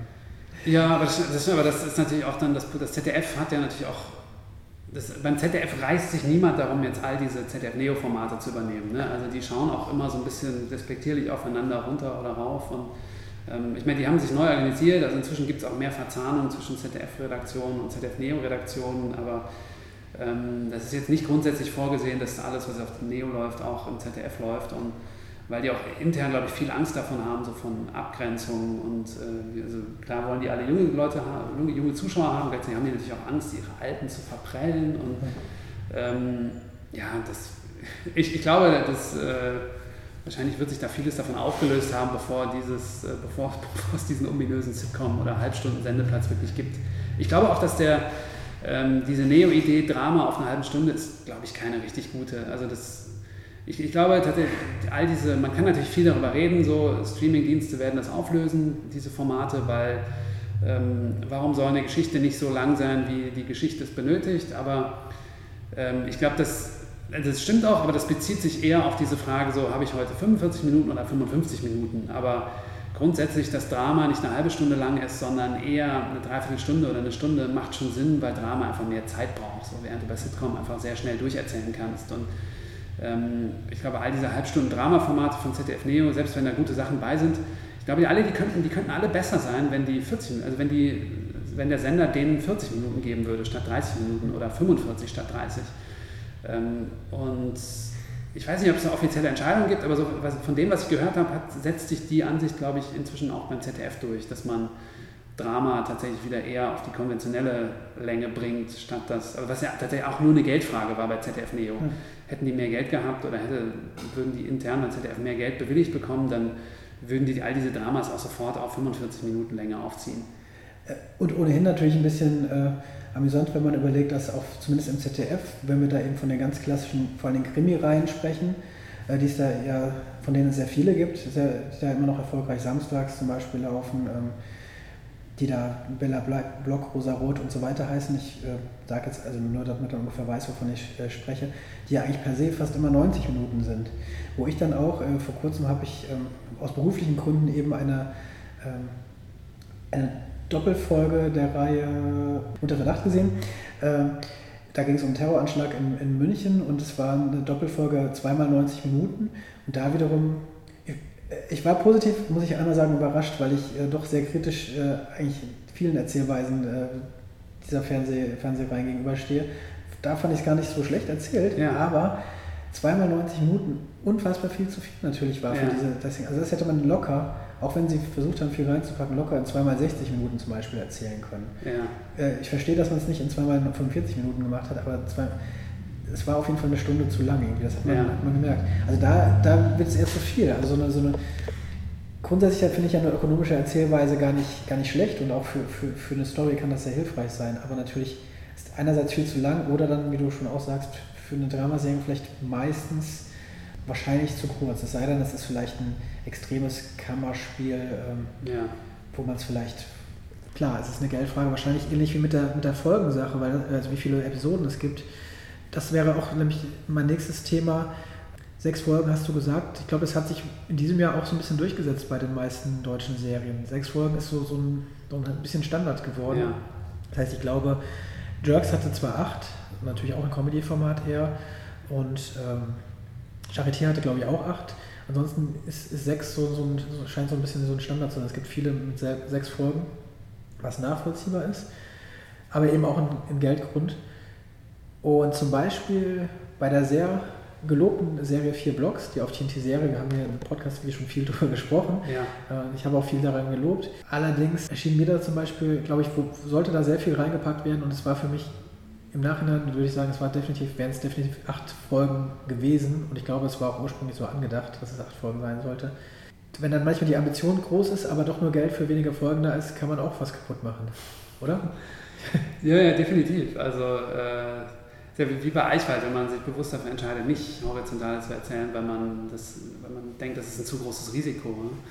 Ähm, und da, ja, das ist genau wie du sagst, wenn man zu viel Geschichte sich schon ausgedacht hat und dann irgendwie zurückgeschraubt werden soll, ist natürlich auch, auch gefährlich. Ne? Also Geschichte vielleicht in dem Fall zum Beispiel noch nicht mal, also das sind ja auch, das fällt mir nach wie vor auch auf, dass eigentlich fast alle Serien Extremplot getrieben sind. Also ähm, sehr, mir fällt jetzt, ich gucke mal gerade so auf meine Liste, Character-driven, wie man so schön sagt, okay, vielleicht eben Christian Ulm, äh, aber ansonsten sind die doch sehr, sehr plotgetrieben oder Ja. die Story sehr im Vordergrund. Und da geht es dann wiederum meiner Meinung nach doch leider viel verloren, was wir an diesen viel zitierten amerikanischen Serien oft eben so lieben, ne? dass, sich da, dass da so viel Platz für Charakterentwicklung auch Ja. gelassen wird. Ist, ist, das, ist, ist diese Fixierung, das kommt mir auch in Deutschland sehr, sehr stark vor, auf, diese, diesen Plot, dass da Ja. viel äh, schnell passieren muss. Ah, interessante Frage, habe ich noch gar nicht drüber nachgedacht. Man könnte jetzt natürlich sagen, dass es so äh, Deutschland so als, als Krimiland, dass es daher kommt, weil das alle gewohnt sind. Ne? Ähm, ich meine, das, das wäre natürlich kein Wunder, weil so die zwei Sachen, mit denen man in Deutschland am bewährtesten Geld verdient als Autor, und, sind einmal Krimi und, und Soaps. Und auch viele Kollegen sind genauso auf dem Weg da reingekommen. Und das sind natürlich beides Formate, äh, wo, es sehr, wo es extrem um Struktur geht, ähm, um, um Handlungsstruktur und klassisch Plot. Ähm, ja, vielleicht kommt das daher. Vielleicht ist das tatsächlich der Grund, dass das so, so verbreitet ist. Dieser Platz für Charakterisierung und die Charaktere sind ja, Ja. eigentlich das, die wir, die uns mit so einer Serie verbinden. Ich denke mal, bei Eichwald ist das natürlich ganz klar, ähm, natürlich steht er da auch im Mittelpunkt und er ist natürlich der Charakter. Ne? Also das ist wahrscheinlich nochmal was anderes in dieser Serie als eben bei einer, bei einer Dramaserie vielleicht. Ja, ähm, ich glaube, das muss man, da kann man vielleicht schlecht verallgemeinern. Also ich, ich, ich kann mir auch vorstellen, dass das ein Problem ist, was ich vorhin meinte, wie man Ideen dem Sender verkauft. Also eine, eine klar strukturierte Handlung in einem Exposé oder einem Treatment ist einem Redakteur natürlich leichter zu verkaufen als ähm, eine Figur, weil da gehört mehr Vorstellungskraft dazu und da brauchst du einen cooleren Redakteur, einen Redakteur, der auch irgendwie eher dazu bereit ist, bestimmte, bestimmte Fragen von vornherein offen zu lassen, weil er dem Autor und dem Regisseur und dem Schauspieler vertraut, das quasi in einem langen Prozess zu entwickeln, wie sowas funktioniert. Und das sind alles Dinge, die sich in einem Drehbuch schwieriger abbilden lassen, weil da einfach mehr, mehr Vorstellungsvermögen dazugehört. Das kann natürlich, das kann ich mir gut vorstellen, aber das muss man, müsste man, glaube ich, auch von Projekt zu Projekt besprechen, ob das so ist oder nicht. Ja, ist schade. Also mir, mir ist es so dieses Jahr ähm, nach, nach und nach, auch jetzt nicht bei der ersten Serie, äh, aufgefallen, auch nämlich, ähm, die ich jetzt auch dann noch äh, erwähnen will. Hinterfing ist eben auch eine Serie, die dann auch extrem gelobt wurde vom Bayerischen Rundfunk. Muss man ja sowieso, glaube ich, hervorheben, wenn der Bayerische Rundfunk eine kontroverse ähm, und dann noch extrem gelobte äh, Serie macht, die äh, das ist ja an sich ja natürlich schon mal ein, eine Ja. News wert und auf jeden Fall auch kann man dazu äh, den Machern nur gratulieren, dass es da irgendwie läuft. Ähm, aber auch da hatte ich das Gefühl, ähm, ich, als ich die erste Folge gesehen habe, gerade weil eine, eine, Folge, eine Serie, wo die Charaktere sehr im Mittelpunkt stehen, die sehr ähm, besonders sind und sehr extravagant in irgendeiner Form, zumindest für eine, für eine deutsche Serie, dass da viel zu schnell einfach ähm, Handlung abgefrühstückt wurde, von einer Szene zur nächsten gesprungen wurde, ohne den, da auch mal so ein bisschen Raum für diese Absurdität, die da ja, ähm, die da ja stattfinden soll, gelassen wurde. Also Ja. das, das, so, das war dann so der letzte Schritt, als ich, als ich darüber dachte, okay, irgendwie muss es da anscheinend immer noch vorwärts gehen. Ne? Wir haben eigentlich viel über öffentlich-rechtliche gesprochen. Das liegt natürlich auch daran, dass du, dass du da eben hauptsächlich jetzt aktiv bist, eben mit, mit Eichwald vor allen Dingen. Schreibst du eigentlich noch ähm, zum Beispiel für die Heute-Show auch noch aktuell oder bist du? Äh, Gerade gar nicht mehr. Ich habe eine Zeit lang, ähm, habe ich immer so Außendrehs begleitet. Ähm, also wenn die zum Beispiel, wenn weiß nicht, Lutz van der Horst in Berlin dreht oder, oder Carsten von Rissen, dann kommt immer ein Autor mit und begleitet das, der quasi das Gespräch vorbereitet oder Interviewfragen vorbereitet und dann vor Ort nochmal quasi so als Sicherheitsnetz dabei ist, falls äh, ähm, irgendwem die Ideen ausgehen oder der tatsächlich nochmal einfach äh, ein zweites Paar Augen, was irgendwie lustige Situationen sucht oder Interviewpartner ausspäht oder so. Ähm, das mache ich aber gerade nicht, weil ich mit Eichwald so viel zu tun habe. Wenn, wenn du von, von Eichwald sprichst, als, bist du als Autor, ähm, seid ihr da ein Team, seid ihr mehrere Autoren oder bist du der, wirklich der, der einzige Autor? Ich bin alleine, ja. Ist ja mittlerweile auch, also mittlerweile ist es ja, ist diese, diese Form des Writers Room anscheinend zumindest bei den Serien, die jetzt, die auch dann jetzt erschienen sind, zumindest der mehreren Autoren. Also ob es, es wird dann vieles schnell Writers Room genannt, äh, Ja. auch wenn vielleicht vorher auch schon natürlich immer mehrere Autoren an Serien geschrieben haben. Das ist, das ist jetzt zumindest ja in Deutschland nichts Neues, nur meistens war es dann eben ein Autor an einer Ja. Folge. Aber dieses Modell, das Schlagwort zumindest spricht rum und tatsächlich gibt es immer mehr Büros, die, Mhm. wo dann Autoren zusammenarbeiten. Ist das was für dich oder bist du auch wirklich jemand, der, der eigentlich gerne alleine schreibt oder hängt das nur damit Ja. zusammen, dass die Serie jetzt von dir ist?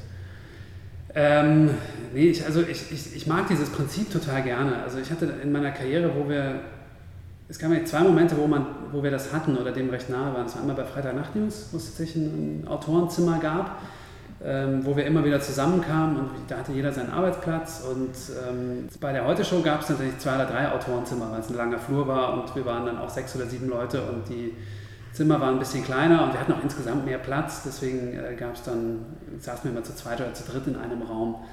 Ähm, und das war eigentlich ein klassisches Writers Room Modell. Und ansonsten, also die Idee ist ja fantastisch, dass du denkst, so, du hast ähm, du hast Autoren und die sind über einen längeren Zeitraum wirklich zusammen und arbeiten gemeinsam daran, aber in Deutschland ist es einfach nur ein, ein Buzzword und so wie es letztendlich umbe- umgesetzt wird, ist es auch oft einfach sehr weit entfernt von dem, was es eigentlich meint. Und ähm, oft, ich, ich höre das oft von Serien oder es ist auch einfach so bei, bei Produzenten, die dann anrufen und sagen so, ja, wir machen natürlich auch mit Writers Room und so. Und in der Regel ist das Quatsch, weil wenn du guckst, wie die Amerikaner arbeiten, das ist ja, es ist einfach finanziell ausgehend davon, dass die finanziell komplett anders aufgestellt sind. Wenn du, ich folge zum Beispiel hier David Mannel, dem, dem Showrunner von Veep, folge, folge ich bei Twitter, ähm, und die haben für zehn Folgen Veep, haben die glaube ich acht Autoren. Und die sind neun Monate im Jahr sitzen die zusammen. Weißt du, die sind, ähm, ich glaube, die fangen jetzt gerade an, die, die neue Staffel zu schreiben. Also die, die alte ist, äh, die aktuelle Staffel ist, glaube ich, gerade durch bei HBO. Jetzt hat er ein Foto gepostet davon, wie die gerade ihre, ihr, ihren Writers Room einrichten. Oder ihr, die haben ja eine ganze Etage, wo dann jeder seine Büros hat. Dann schreiben die jetzt vier Monate, glaube ich, an den Büchern, dann bauen die das Set, dann wird gedreht und die Autoren sind immer dabei. Und egal, wo die hinfliegen, um zu drehen, wo die sind, da gibt es immer acht Stühle für die Autoren und die Autoren sind immer mit am Set.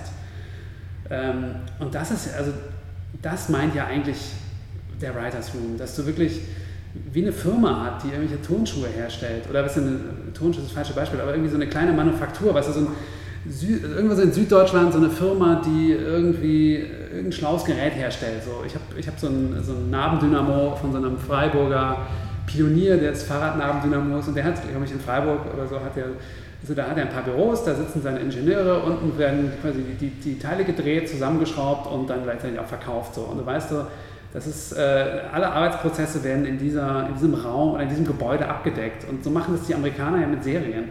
Dass du weißt, du als, kannst als Autor jederzeit zum Regisseur gehen oder zum Schauspieler und mit dem reden. Und du hast diese ganzen, äh, du hast quasi Prozesse, die von jedem Department in alle anderen Departments gehen und zurück. Das meint ja eigentlich der Writers Room.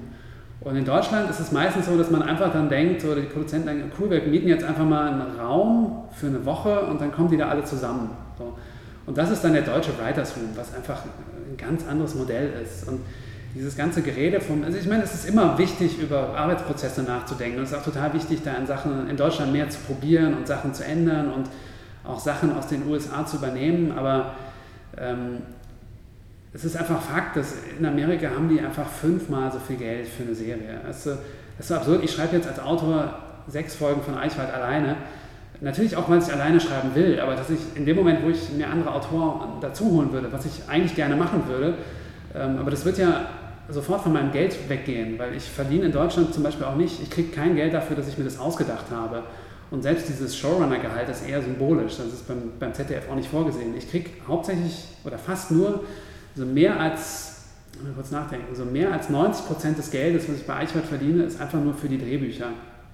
Das heißt, in dem Moment, wo ich jetzt sagen würde, so, ey, lass uns einen Writers Room machen, ich hole mir noch zwei Kollegen dazu, würde ich einfach nur noch ein Drittel verdienen von dem, was ich verdiene. Und natürlich wäre ich dann auch schneller, aber unterm Strich würde ich einfach nur quasi mir meinen eigenen Job wegnehmen. Und in den USA ist es halt so, du bist der Showrunner und verdienst als Showrunner schon einfach total gut und dann holst du dir noch Autoren dazu, von denen jeder Einzelne wahrscheinlich immer noch besser verdient als ich in Deutschland alleine. Und das ist einfach, es geht da um ganz andere Summen, die das natürlich erst ermöglichen, diese wahnsinnig kollaborativen Prozesse. Hm. Und das ist in Deutschland einfach, ähm, das, das wird wahrscheinlich hier nie möglich sein. Ist das denn, ähm, also der Grund, warum, warum ähm, Writers Rooms eben, die gibt es ja auch schon ganz lange in den USA, auch nicht erst seit die Sopranos, der, der Grund, warum das natürlich so hervorgehoben ist, ist, dass natürlich eben viele, viele schlaue Köpfe oder viele gute Menschen zusammen noch etwas Besseres, also das ist ja die, die Idee dahinter, etwas ja. noch besser machen können und äh, vielleicht sind deswegen auch, auch, auch Geschichten nochmal ein Stück überraschender, weil eben zu einem noch, noch andere Ideen dazukommen und sie sich gegenseitig pushen und nochmal um eine Ecke, äh, nochmal höher pushen und um eine Ecke ja. bringen. Ist das deswegen aber auch, also ist es deswegen schwierig, vielleicht in, in überhaupt hier auf so ein, so ein Niveau, wenn ich das Wort jetzt mal offen so benutzen darf, zu kommen überhaupt, von diesen ganz großen Serien, die wir, die, die wir alle so ganz großartig finden?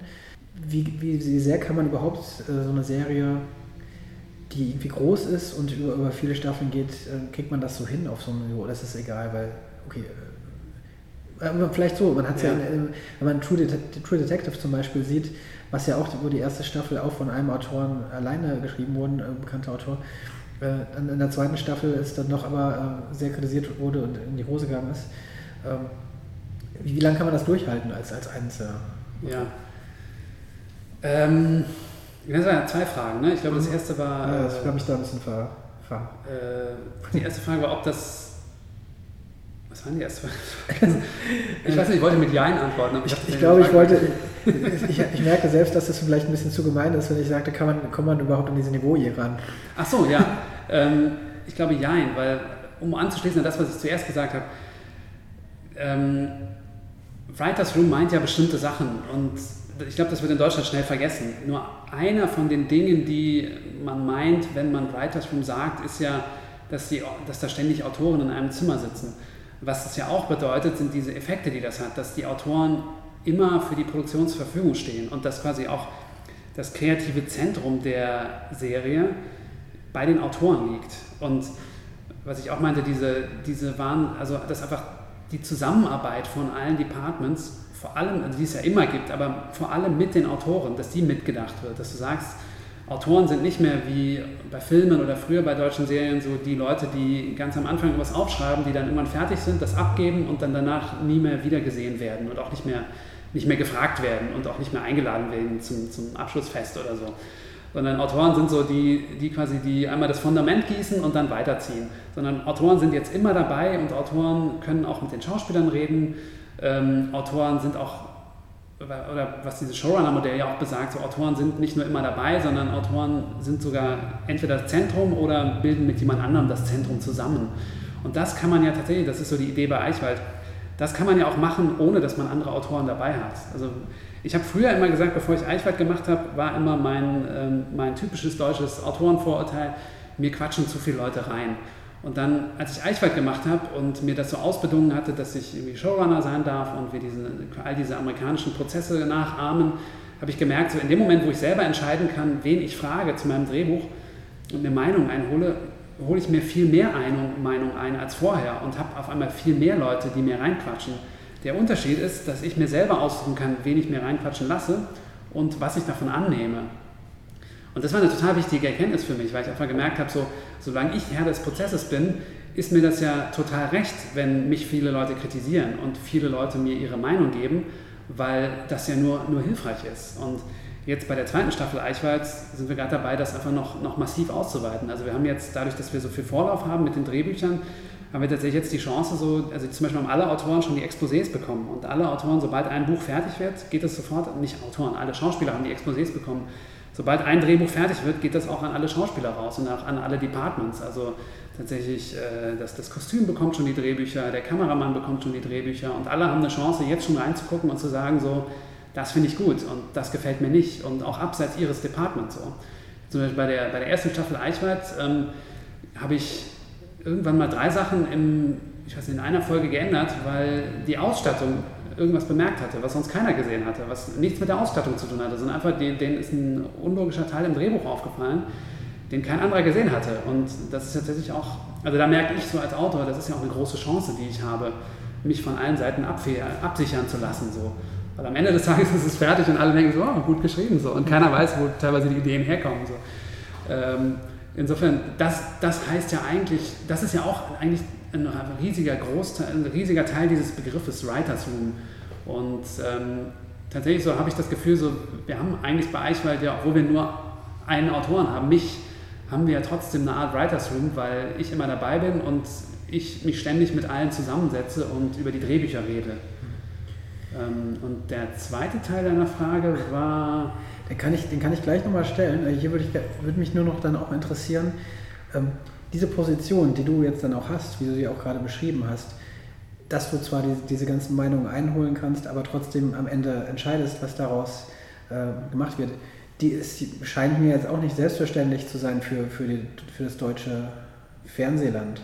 Also ähm, wie, wie, hast du es überhaupt geschafft, dass du anscheinend äh, ich weiß nicht, ob anscheinend oder scheinbar, es kommt schon drauf an, wie, äh, diese, diese, diese kreative Freiheit dann auch wirklich hast. Dass, dass eben nicht dann doch jemand äh, über dir ist, der sagt, äh, Moment mal, das ist ja das ist schlecht, ändere das. Sondern dass du, dass du sagen kannst, ja, du hast recht, ähm, besser wäre es, wenn ich das jetzt nochmal in die Richtung ändere. Ja. Selbstausbeutung, schlicht und ergreifend. Äh, beim, beim, beim Neo so schlecht verdient und auch beim kleinen Fernsehspiel ähm, ich, ich, war ja damals, die Heute-Show wird produziert von der, oder betreut im ZDF von der Hauptredaktion Unterhaltung.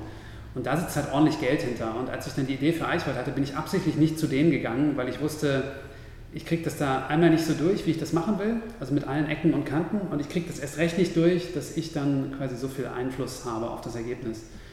Ähm, und beim kleinen Fernsehspiel dagegen, beziehungsweise die haben ja diesen, diese Unterredaktion noch ein kleines Fernsehspiel, kleine Fernsehspiel Quantum, die sich nicht mit Filmen beschäftigen, sondern für Serien, die dementsprechend auch noch weniger Geld haben als das kleine Fernsehspiel, also fast gar keins mehr. Und dann zusammen mit ZDF Neo, die auch total wenig Geld haben, ähm, konnten wir halt Eichwald machen, aber halt, ähm, da habe ich halt wirklich dann Geld gegen Freiheit getauscht. So. Aber das geht ganz im, bewusst. Ja. Aber immerhin geht es. Also das System lässt das zumindest zu, weil das ja auch dann schon noch die, ja. Frage. Also ja, also man muss dann auch stur sein, aber ähm, tatsächlich, es hat ja geklappt. Also man muss dann einfach sehr beharrlich immer wieder dafür argumentieren und ähm, letztendlich die, das kleine Fernsehspiel ist ja genau dafür erfunden worden. Deswegen ist es ja auch so, so toll, dass es es gibt. Also tatsächlich ähm, so neue, neue Strömungen zu entdecken und auch solche Sachen in einem geschützten Raum auszuprobieren. Natürlich schön auf der anderen Seite, wenn man dann eben dann auch hört, dass eben leider so wenig Geld dahinter äh, äh, steckt das, das dann auch, äh, beißt sich das System dann fast so, so halb in den, in den Schwanz, ne? wenn das dann zwar neue Ideen ausprobiert werden können, aber eben auch nur unter sehr limitierten Bedingungen wahrscheinlich. Ja. ja. Aber okay, man will nicht, also es ist ja schön, dass es überhaupt dieses äh, kleine Biotop dann anscheinend ja. gibt. Nee, aber also das stimmt natürlich, weil das natürlich auch ein, das ist ein krasser Filter. Also ich kenne viele Leute, die, ähm, die, also die meisten meiner Autorenkollegen und Kollegen in Köln sind so fünf bis zehn Jahre älter als ich, weil einfach ein großer Schwung von deutschen Comedy-Autoren hat angefangen, entweder mit äh, RTL Samstagnacht oder der Wochenshow, war das so, das war die Gründerzeit der deutschen Comedy. Und damals haben die halt viele Leute einfach so, dann irgendjemand hat angefangen und hat dann überlegt, so wen kenne ich noch, der lustig ist und hat dann so viele so aus dem Ruhrgebiet, so Studienkollegen und so. Das ist dann so die, äh, quasi die, die große erste Generation der deutschen Comedy-Autoren. Und die haben natürlich, viele von denen haben auch Bock mal eine Serie zu machen oder sich in irgendwas Neuem auszuprobieren, haben aber einfach ganz banal dadurch, dass die älter sind, haben die halt schon eine Familie und haben dann irgendwie mehr Miete zu bezahlen oder haben schon eine Eigentumswohnung, die abbezahlt werden müssen. Und ähm, das, das engt einen ja auch kreativ total ein. Also tatsächlich, wenn ich bei Elchwald ausrechne, wie viel ich verdient habe, dann ähm, habe ich de facto drauf bezahlt, weil ich in, der, in den Jahren, die ich quasi gearbeitet habe daran, um das äh, einmal an ZDF zu verkaufen und dann auf den Schirm zu bringen, habe ich, hab ich deutlich mehr für Miete, Essen und Versicherung ausgegeben, als ich dann im, quasi nach Eichwald dafür bekommen habe. So. Und das konnte ich mir ja nur leisten, weil ich dann noch relativ jung war, so mit Ende 20, Anfang 30 und keine Familie hatte und keine Eigentumswohnung und auch kein Auto, was ich abbezahlen musste. Ähm, insofern stellt sich ein Sender damit, glaube ich, auch ein bisschen selber ein Bein, weil er einfach, es ist einfach, man filtert einfach unnötigerweise das, was, äh, das, was an Potenzial vorhanden ist.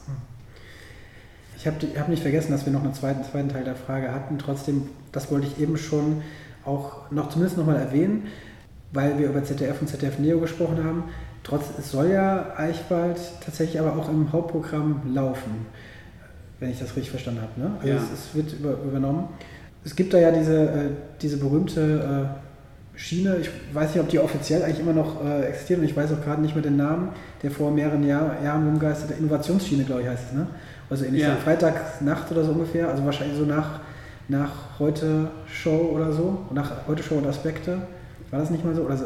Ähm, das war diese Schiene, wo dann Sitcoms ausprobiert wurden, ne? oder was war? Ja, ich weiß, ich glaube verschiedene. Ich glaube, da lief oder läuft wahrscheinlich auch immer noch, äh, wahrscheinlich ZDF Neo, äh, äh, Ne- äh, Neo, äh, Neo Magazin Royal, meine ich. Ja. Und, eben diese, diese Sachen, die von, von Neo so ein bisschen rübergeholt werden, glaube ich, hauptsächlich. Und dann Lerchenberg lief dann zum Beispiel auch da. Ah, okay, ja. Äh, weißt du schon, wann es, wann es ausgestrahlt wird oder ist, ist das dann noch offen? Das steht komplett in den Sternen. Also das weiß auch beim ZDF noch niemand. Ich glaube, das ahnt auch noch nicht mal jemand.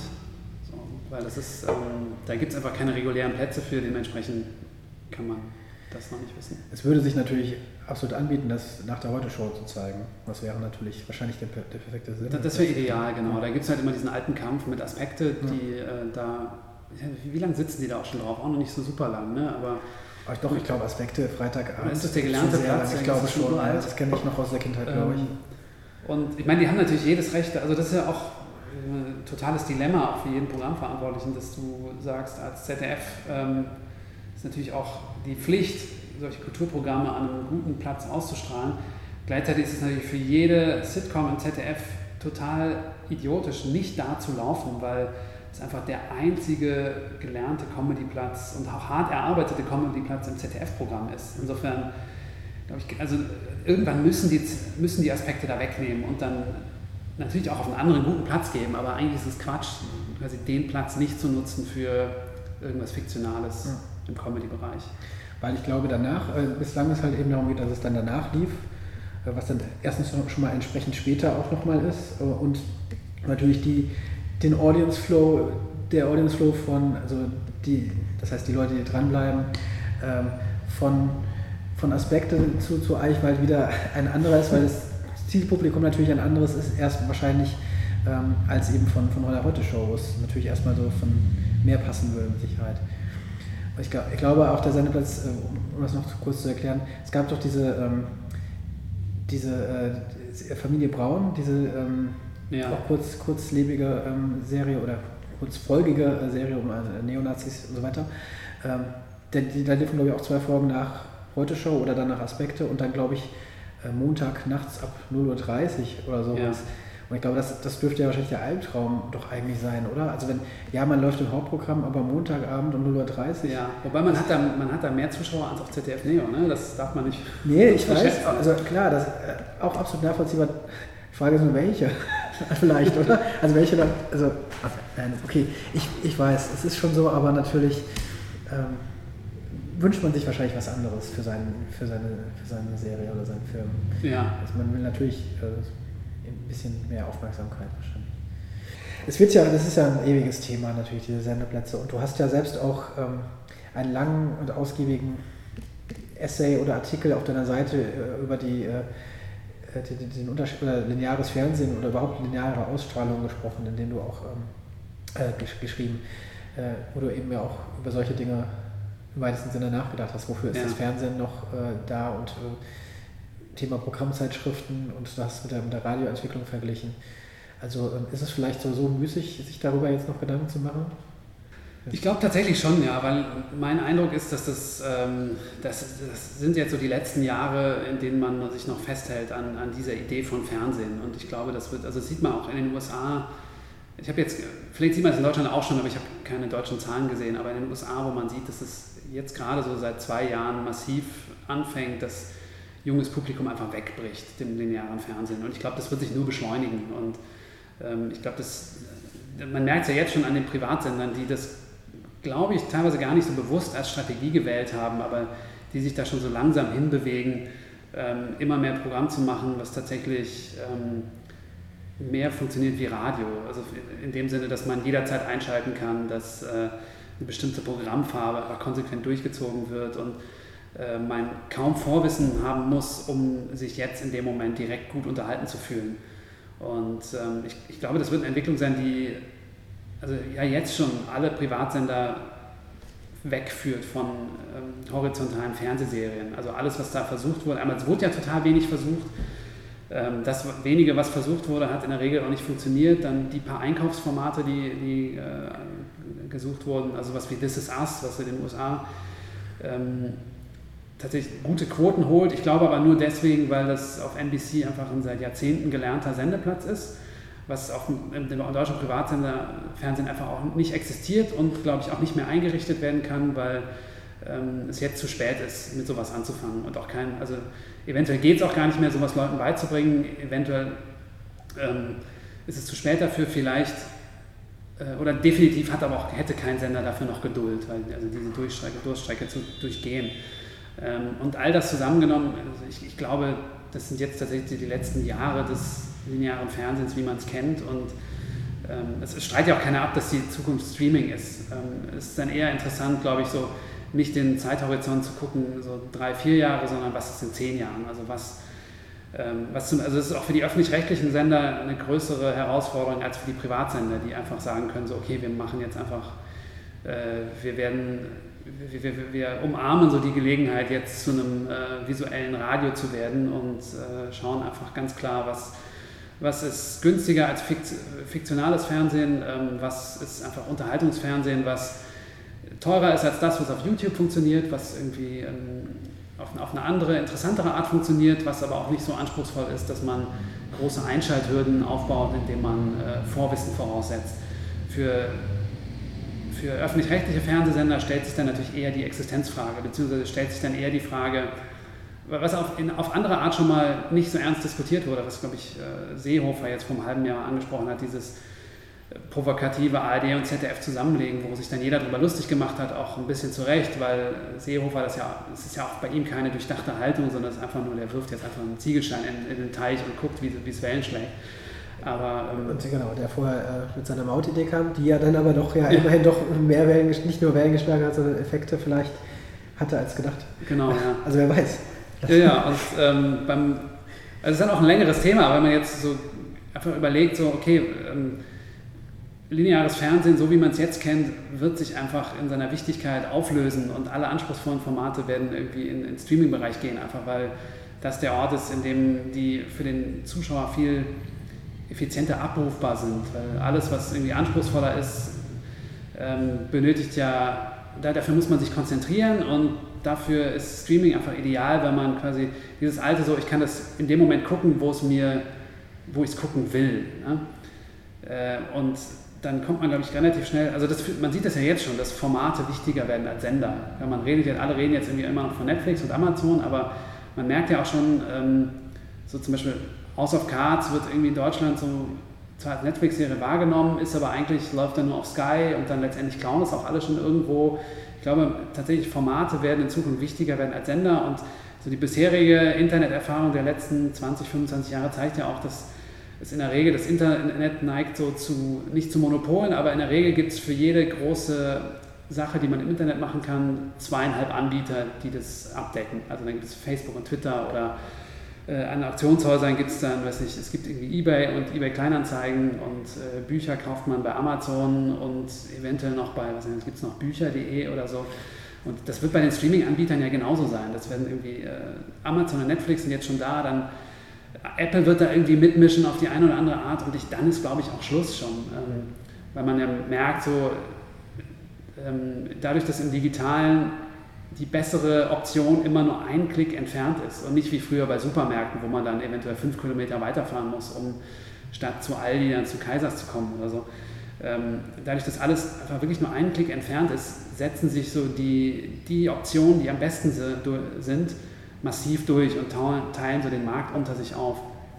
Ähm, und wenn man jetzt schon sieht, was, was das ist jetzt echt eine lange Gedankenkette, wenn man jetzt schon sieht, was, was ein Sender wie Funk macht oder eine Plattform wie Funk ja, genau macht, dass, meine, sie, dass sie einfach dahin gehen, wo die Zuschauer sind und sagen so, ähm, das ist ja eigentlich schon genau das, das, was ich meine, dass man sagt, okay, wir haben keinen Sender mehr, sondern wir sind, wir sind nur noch ähm, eine Plattform und auch, die sind ja noch nicht mal eine richtige Plattform, die sind ja eigentlich eher eine Inhaltequelle und lassen die, Platt, also die, die Inhalte dann zu den Plattformen fließen, auf denen die Menschen sind.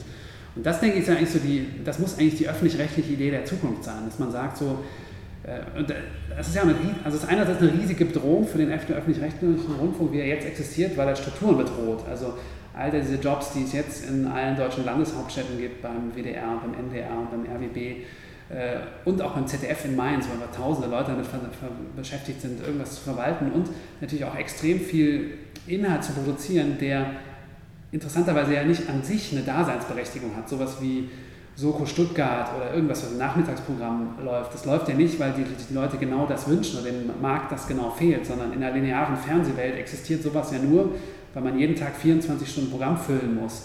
Das heißt, es gibt einfach einen Zwang dazu, Strecken voll zu machen.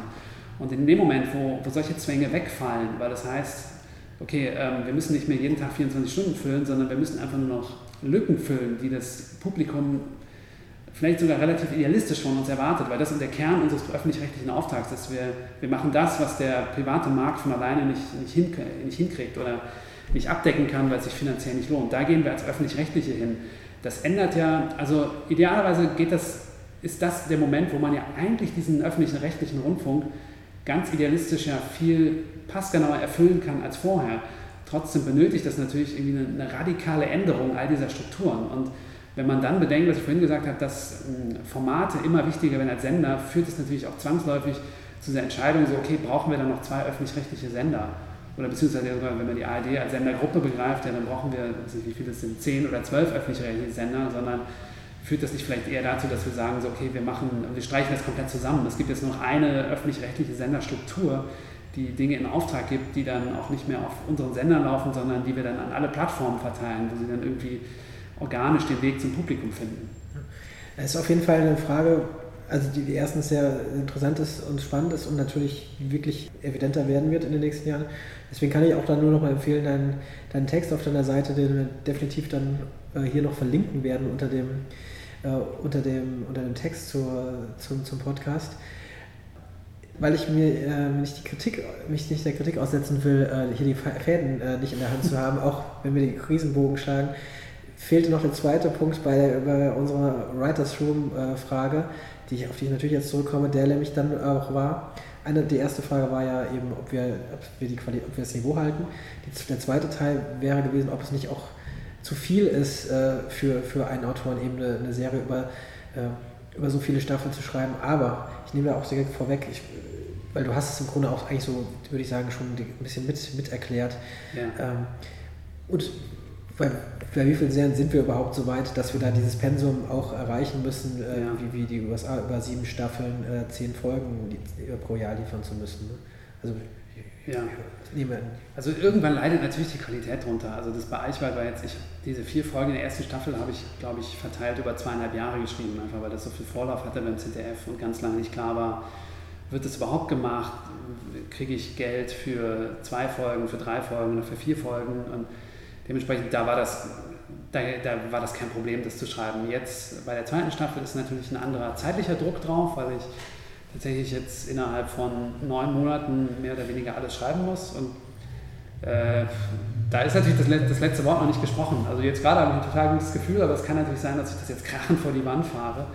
Ähm, aber trotz allem würde ich auch sagen, das ist, ähm, es ist es wäre immer besser, da mit mehr Leuten dran zu sitzen, einfach weil das die sicherere Struktur ist und weil natürlich mehr Leute mehr sehen und mehr gute Ideen kommen. Also es hat natürlich, ähm, man darf natürlich nicht an diesen Punkt kommen, wo zu viele Köche verderben den Frei, aber den beugt man natürlich damit vor, dass man sich die Leute gut aussucht und indem man auch klare Entscheidungsstrukturen hat, also wo dann nicht acht Leute mitbestimmen können, sondern wo man weiß, okay, hier, der ist dafür verantwortlich und der ist dafür verantwortlich, es gibt irgendjemanden, der die Fäden in der Hand hat. Aber prinzipiell ist es, glaube ich, immer professioneller und besser, mit, mit mehr Leuten an einer Serie zu schreiben.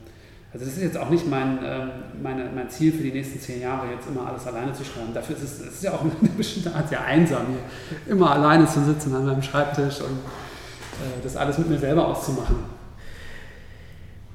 Ich möchte auch nochmal anschließen an dem, was du eben äh, erzählt hast, auch über die privaten Sender, was, was eben die, die Produktion, also im Zusammenhang mit dem, mit dem linearen Fernsehen.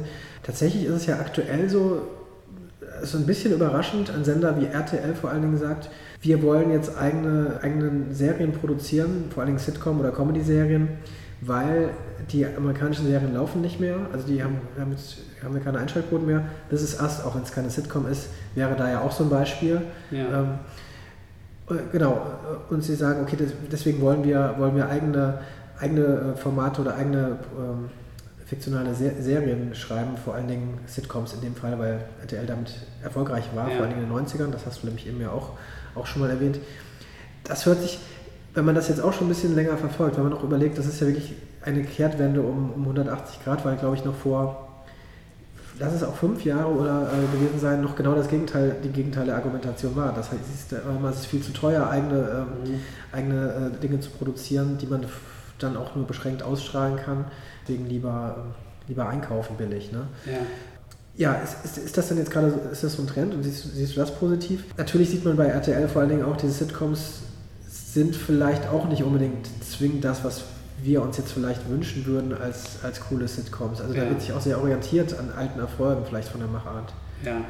Ja, ich, ich glaube, man muss sich doch von der Idee trennen, dass RTL oder Sat1 einen irgendwann nochmal überraschen mit irgendeiner Serie, die wir dann richtig super finden und die total toll ist. Ähm, äh, wobei ich, ich, schreibe ja in meinem Artikel darum, dass es tatsächlich, ich glaube, man muss da weg von so einem Qualitätsurteil, man muss tatsächlich eher sagen so oder fragen, was ist der Anspruch von dieser Serie? Weil es ist ja so Sachen wie Sitcoms sind tatsächlich das perfekte Beispiel dafür, weil es so Sachen gibt wie Friends oder How I Met Your Mother, die tatsächlich ja zu den besten ihres Genres gehören und auch auf Pro7 sehr, sehr gut gelaufen sind, erfolgreich gelaufen sind.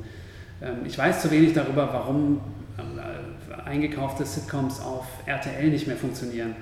Ähm, ich weiß, nicht, ob, ich weiß noch nicht mal, ob RTL da mehr darüber weiß. Ich frage mich zum Beispiel immer, das ist ganz interessant, da gibt es keine Zahlen zu, wie viele Leute schauen eine, deutsche, eine Serie in Deutschland illegal. Und das Interessante, dass, dass, ähm, da gibt es keine Statistiken drüber, weil es einfach für niemanden finanziellen Wert hat. So. Also äh, die, die Privatsender interessiert es nicht, weil es, macht ja auch keinen Sinn, irgendwie Geld dafür auszugeben, um rauszukriegen, wie viel Geld man verliert, dadurch, dass Leute irgendwas illegal gucken. Und da, meinst du deutsche Serien illegal gucken oder amerikanische Serien? Auch amerikanische, also tatsächlich beides. So, ich, ich wollte mal, äh, mich hat mal interessiert zum Beispiel, äh, aber es gibt ja immer dieses Argument, also es taucht auch in meinem Artikel auf, aber es gibt immer dieses Argument so, der deutsche, der deutsche Zuschauer will Sachen wie Mad Men gar nicht sehen. Mad Men ist so Nische, das interessiert keinen. Das ist, äh, in den USA hat das ja auch nicht so eine große Einschaltquote, weil es Pay-TV ist und in Deutschland erst recht nicht. Also das ist eine Illusion, dass man das überhaupt machen kann oder dass Leute das sehen wollen. Und, und dann kommt da, ganz vor ein paar Jahren hat sich mal der, ich weiß gar nicht mehr, der Unterhaltungschef von ProSieben oder der Fernsehchef von ProSieben hingestellt und tatsächlich gesagt, Breaking Bad ist kein Mainstream weil das auch irgendwie, ich weiß gar nicht, wo es gelaufen ist innerhalb der Pro7-Sendergruppe, ob es Pro7 war oder, oder Vox dann oder. Ich glaube, Breaking Bad, also Breaking Bad lief ja zuerst auf Arte in Deutschland und danach auf RTL Nitro. Ah, okay. Vielleicht was und äh, das war so sein Beispiel dafür, so Breaking Bad ist kein Mainstream, weil das im deutschen Fernsehen hatte das ja auch schlechte Quoten. das ist natürlich eine so absurde, so absurd verzerrte Wahrnehmung, weil du musst ja nur, ich habe früher in Köln gewohnt, wenn dann zu Karneval, wie viele Leute verkleiden sich dann als, als Walter White oder vergessen wie der andere hieß und, und also, Pinkman. genau äh, und was für ein großer Teil der Popkultur ist das also du kannst irgendwo muss irgendwas blau durchsichtig sein und sofort macht jemand einen Crystal Meth Witz und wie viele Leute mit diesen T-Shirts rumlaufen. Also es ist Los Polos, äh, Hermanos. Ja, genau. Also es ist schwer, irgendwas zu finden, was mehr Mainstream ist als das. Ne? Mhm. Und tatsächlich dann rauszukriegen, warum. Ich, ich, ich wollte damals rauskriegen, so gibt es Statistiken darüber, wie viel. Das gibt es noch nicht mal in den USA richtig. So, wie viele Leute haben Breaking Bad oder Mad Men illegal geguckt, illegal gestreamt oder auf Torrent-Börsen runtergeladen. Es gibt so ein paar Zahlen zu Torrent-Börsen, aber die große, die große Zeit der Torrent-Download-Börse ist ja auch schon vorbei, weil es dann irgendwann rausgesprochen hat, okay, da kriegt man auf jeden Fall eine Vorladung oder eine, eine Rechnung von einer Kanzlei sowieso aus München. Ähm, und, und jetzt läuft das über irgendwelche, über, was, über Mega oder wie all diese komischen Download-Börsen heißen.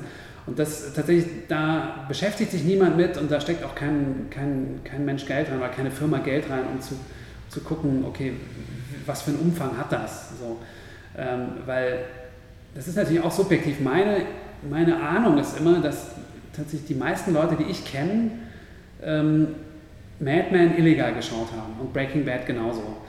Ähm, weil das natürlich, ich weiß, ich weiß, das total verzerrt, weil also ich habe irgendwie studiert und ich hänge natürlich auch mit einer bestimmten Gruppe aus Leuten rum, die dann irgendwie auch im weitesten Sinne mit Kultur zusammen haben, zu, zu tun haben.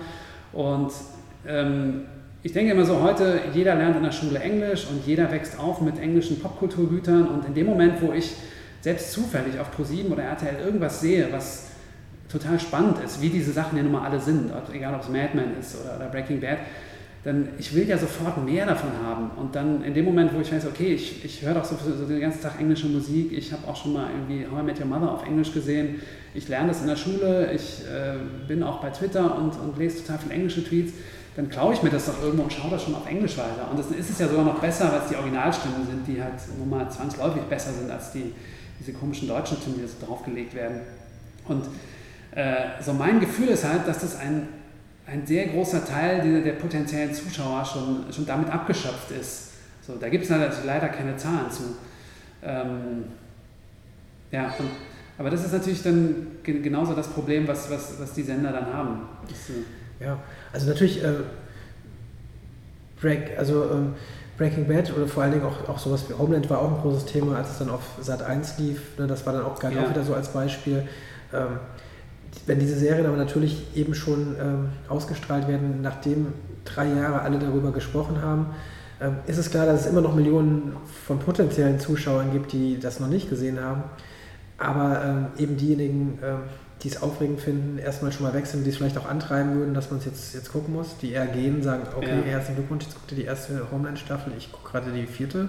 Ja. Ähm, und trotzdem liefen diese Dinger ja trotzdem nicht ähm, so wirklich, liefen ja auch im Randprogramm. Ne? Also mhm. ähm, teilweise muss es natürlich so sein, Homeland kann nicht, ähm, obwohl weiß ich gar nicht, äh, wie, ob das ab 16 ist oder ab 12, ähm, okay, 20 oder 15 nicht vielleicht, aber ähm, muss auch nicht um 23.30 Uhr laufen am Sonntagabend, dann ja. glaube ich, wird es auch eng mit den potenziellen Zuschauern. Äh, Downton Abbey war ein gutes Beispiel auch dafür, ne, was ja noch vielleicht ein bisschen näher an den äh, deutschen Zuschauern, äh, auch an den konventionelleren sein müsste als vielleicht Mad Men und lief auch auf ZDF Neo. Obwohl äh, sogar im ZDF, das war natürlich auch, glaube ich, das große, lief er zuerst im Weihnachtsprogramm. Ähm, genau, irgendwie nachmittags, aber teilweise dann irgendwie auch zu komischen Zeiten und lief dann auch nicht und ging dann immer mehr ja. so runter, wo mal, weil man ja vielleicht bei Down Abbey auch denken würde, okay, das von, allein vom Thema her müsste das eigentlich den ZDF-Zuschauer ja wirklich auch ansprechen ja. und von der Optik her. Ist ein schwieriges Thema natürlich, aber ganz sicher hat auch was, hat das was damit zu tun, äh, wie, wie spät man das erst bringt und ging vielleicht noch lange Zeit gar nicht anders, äh, mit was, äh, was so die, die, die, Rechte anging, keine Ahnung. Das ist ja auch mehr geworden in Deutschland, dass zum Beispiel auch Sky jetzt Serien wirklich, Netflix auch, also wirklich einen Tag nachdem die US-Ausstrahlung kam, dass man ja. sie auf Netflix oder, oder Sky sehen kann, laufende, laufende Folgen. Das ist, glaube ich, auch sehr wichtig. Auch natürlich dies, ja, dieser illegalen Sache ja. entgegenzuwirken. Stimmt, ja. Das heißt, ich kann jetzt äh, Game of Thrones am nächsten Tag ähm, mir auf äh, via Sky äh, online, also Ticket, Sky Ticket heißt es, glaube ich, angucken und ich kann mir ähm, äh, Better Call Saul am nächsten Tag auf Netflix angucken, wenn es in den USA gelaufen ist. Das ist Ja. wahrscheinlich auch sehr wichtig. Aber es sind wieder Streaming-Plattformen eben ne? und keine, keine, Ja. keine Fernsehsender, keine klassischen. Ja. Aber da, also das war gerade ein Teil deiner Frage, die ich ausgelassen habe in der Antwort. Das ist natürlich, da liegt natürlich irgendwie eine Chance für Sender wie RTL oder ProSieben, ähm, sie diese Nischen zu besetzen ähm, von, da, deswegen sind Sitcoms so ideal dafür, tatsächlich so ähm, sowas wie How I Met Your Mother oder auch Big Bang Theory, was ja noch irgendwie noch breiter aufgestellt ist und noch populärer. Ähm, wenn tatsächlich so mal jemand auf Deutschland wirklich eine, eine sehr gut gemachte Mainstream-Sitcom entwickelt, das wäre tatsächlich so die, also auch eigentlich so der goldene Ort für RTL, um, um, um da ein Programm zu machen. Also eine Sendung, die handwerklich sehr gut ist, aber so mainstreamig konzipiert ist, dass man, dass sie auch noch im linearen Programm funktioniert. Weil also gerade Sitcoms haben ja auch eine niedrige Einschalthemmnis, weil du in der Regel, also selbst wenn du den Anfang der Folge verpasst hast, hast du die Witze, um dich irgendwie reinzuziehen und irgendwann weißt du dann, worum es geht, was du mit dem Drama viel schwerer machen kannst. Also wenn du bei Deutschland 83 erst in der Mitte der zweiten Folge äh, einschaltest, dann ist es schwieriger dran zu bleiben oder reinzufinden als äh, Big Bang Theory in einer beliebigen Folge. Du kannst ja in der vierten Staffel anfangen, mittendrin und fühlt sich trotzdem gut unterhalten. Was ProSieben ja durchaus ausnutzt in der äh, Sendung, der, der Serie. Fazit vielleicht, also für das, für das erste Halbjahr, also gibt es das für dich? Erst, verfolgst du eigentlich die deutschen Serien jetzt, die dann auch so kommen? Oder ist das auch für dich, bist du in deiner Arbeit auch so vertieft und willst dich da gar nicht ablenken lassen? Ja. Oder vielleicht auch gar nicht, um es auch gemeint zu haben, vielleicht gar nicht so interessiert? nee, das kommt immer so schubweise, weil man hat dann so Phasen, wo man selber viel zu tun hat, wo man einfach weniger Zeit hat und dann auch, ich, ich vermeide dann immer bestimmte Sachen, weil ich dann nicht inspiriert werden möchte oder also nicht in dem Sinne, dass ich dann äh, das Gefühl habe, so ich, ähm, ich, ich werde jetzt in Versuchung geführt, irgendwas umzuschmeißen. Weil man ist natürlich auch immer alles Neue, sieht immer besser aus als das, was man schon hat. Und man muss dann auch in einem bestimmten Moment aufhören, sich andere Sachen anzugucken und einfach an das glauben, was man schon hat. Deswegen versuche ich dann in bestimmten Phasen des Schreibens dann äh, Sachen, von denen ich weiß, dass die mir gut gefallen, nicht anzuschauen, weil ich dann Angst habe, dass ich da irgendwas drin sehe, wo ich denke so, ah, scheiße, ich muss jetzt alles ganz anders machen, weil der neue Trend ist jetzt das und das. Oder Wahnsinn, was die jetzt... Äh, ich gerade Atlanta geguckt, ja, wo so also komplett der Antiplot eigentlich erzählt wird, wo es fast um gar nichts geht und äh, ich bin bei Eichwald genau in die andere Richtung gegangen und habe jetzt noch viel mehr Plot gemacht und ich so, ah, okay, was muss ich jetzt hier? Da, da will ich mich dann rausziehen und dann ähm, auch mehr, es hat noch, noch mehr Seiten. Also ein Teil davon ist einfach, dass man, ist ja auch äh, eine Branche, wo es auch viel so, also es gibt natürlich auch viel Konkurrenz, dann möchte man sich bestimmte Sachen auch äh, dann im Moment nicht angucken, weil man dann irgendwie äh, nicht das Gefühl hat, so auch so ein bisschen so, eine, so was Paranoides, was glaube ich alle haben in dem Bereich. Denken, ah, scheiße, man wird die ganze sitzt hier und alle, über, alle, alle überholen einen rechts und links und ich muss schneller schreiben, ich muss schneller schreiben und so. Ähm, das, das kann man ein bisschen vermeiden und te- teilweise fehlt einem dann, also mir, mir fehlt dann manchmal auch so ein bisschen die Zeit. Ich habe dann aber immer wieder so Phasen, wo ich dann ganz viel nachhole und äh, wo, wo ich dann versuche, dann hintenrum dann wieder quasi das alles, alles aufzuholen und mir dann anzuschauen und zu gucken, was, was gefällt mir, wo kann man was daraus lernen, wo kann man es sogar lustig machen, äh, was, was guckt man gerne weiter, was sortiert man schnell wieder aus. Ja. Kurzer Vorausblick auf das nächste Halbjahr dann trotzdem mal, weil es ähm, es sind ja noch mindestens zwei große Prestige- und Leuchtturmprojekte, die noch wahrscheinlich im nächsten Halbjahr auf, auf Deutschland warten. Das eine ist Babylon Berlin, die erste große Sky-Produktion, wobei also Sky ARD-Co-Produktion. Tom Tick war auf einer äh, Bestsellerreihe von Volker Kutscher und so weiter. Also das, da, das wird groß erwartet, genauso wie die erste Netflix, deutsche Netflix-Serie, war die erste, ja, ähm, äh, die da Dark heißt, eine Mystery-Serie. Ähm, ja, gibt's Gibt's was, worauf du wartest oder wo, wo du gespannt drauf bist? Also sind das, sind das zum Beispiel Sachen, die dich interessieren oder gibt es Ähm, noch andere? Ja, also ich, ich bin natürlich total neugierig auf all diese Sachen. Grundsätzlich glaube ich, dass das aber auch komplett überschätzt wird, weil es ist viel wichtiger, was in der Breite passiert oder in der Tiefe als diese Leuchtturmprojekte. Weil ich meine ganz ehrlich, dass Tom Tikva irgendwie Arbeit kriegt und äh, wahrscheinlich auch eine gute Serie macht, das ist total vorhersehbar, weißt du? Und das ist, äh, das, also das hat natürlich, da kann, da kann man immer toll drüber schreiben und da kann man auch irgendwie toll drüber reden mit Kollegen so, aber letztendlich, dieses- das ist, das glaube ich, ist, ist irgendwie doch egal. Also dann diese, diese, diese Ausnahmen, wo dann zwei Sender sich zusammentun und 15 Millionen raushauen oder noch mehr. Ähm, ich glaube, das ist, ist, für die Arbeit vom, des Großteils der deutschen Autoren oder Produzenten ist es komplett egal, weil also solche Leute und solche Produzenten kriegen immer irgendwie Kohle zusammen und kriegen im richtigen Moment auch immer mal Kohle für so ein Projekt. Und das färbt aber dann, also selbst wenn das total gut läuft, dann heißt es das nicht, dass alle anderen jetzt auf einmal auch 15 Millionen kriegen. Also das ist dann nach wie vor nur so die eineinhalb deutschen Produzenten oder Regisseure, die in Hollywood was machen dürfen. Äh, für die ist das dann mal eine Ausnahme und eine Chance, aber das hat in der Breite, glaube ich, fast keinen Effekt. Also tatsächlich für mich ist immer interessanter, was kommt dann ähm, wirklich, was macht das ZDF jetzt äh, im Kleineren und was macht das ZDF mit, mit Kollegen, die nicht schon weiß nicht, mit, mit äh, Hollywood gearbeitet haben.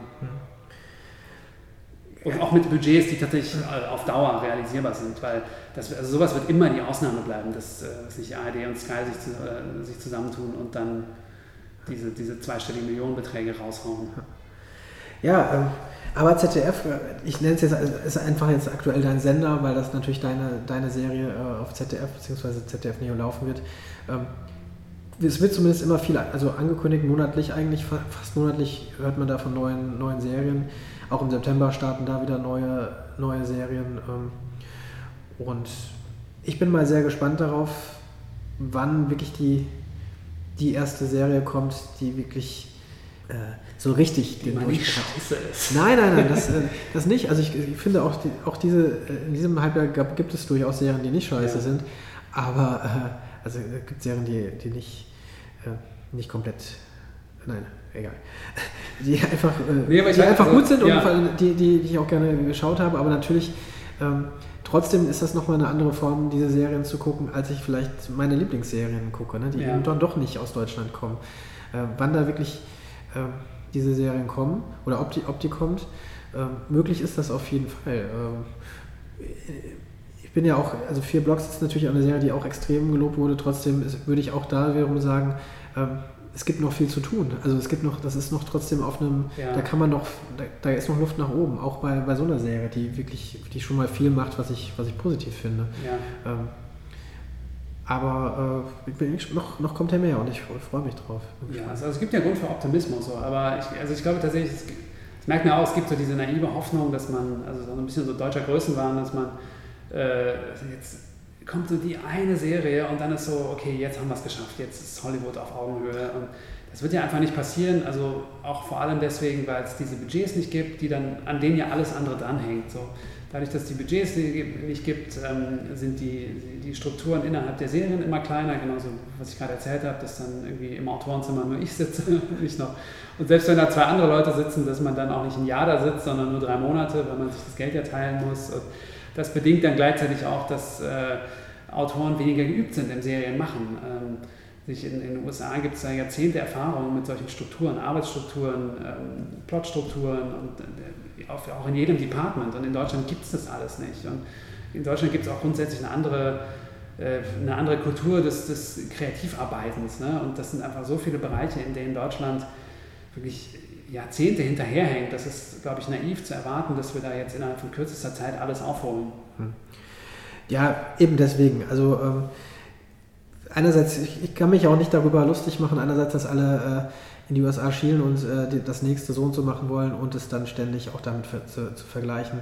Äh, das heißt, ähm, sich ein bisschen darauf zu, ähm, zu konzentrieren, was zu einem passt und äh, was man daraus machen kann, ist ja vielleicht auch gar nicht so verkehrt und macht ja. einen zumindest weitaus oder, oder verhindert zumindest größeres Frustrationspotenzial. Ja. Ja. Und am Ende kommt man dann, also wir schieben vielleicht ja wirklich immer zu sehr oder gucken immer zu sehr auf, uns, auf die Außenwirkung. Ja, ja und das, man darf ja auch nicht vergessen, ähm, äh, da, da, da, liegt ja auch die, eine Falle drin, eben, dass man, wenn man immer nur denkt, man müsste jetzt so sein wie, wie Hollywood oder generell wie die USA, dann nimmt man sich ja bestimmte Chancen weg, eben anderes, anders zu sein, andere Dinge zu erzählen, auch einen anderen Zugriff zu haben.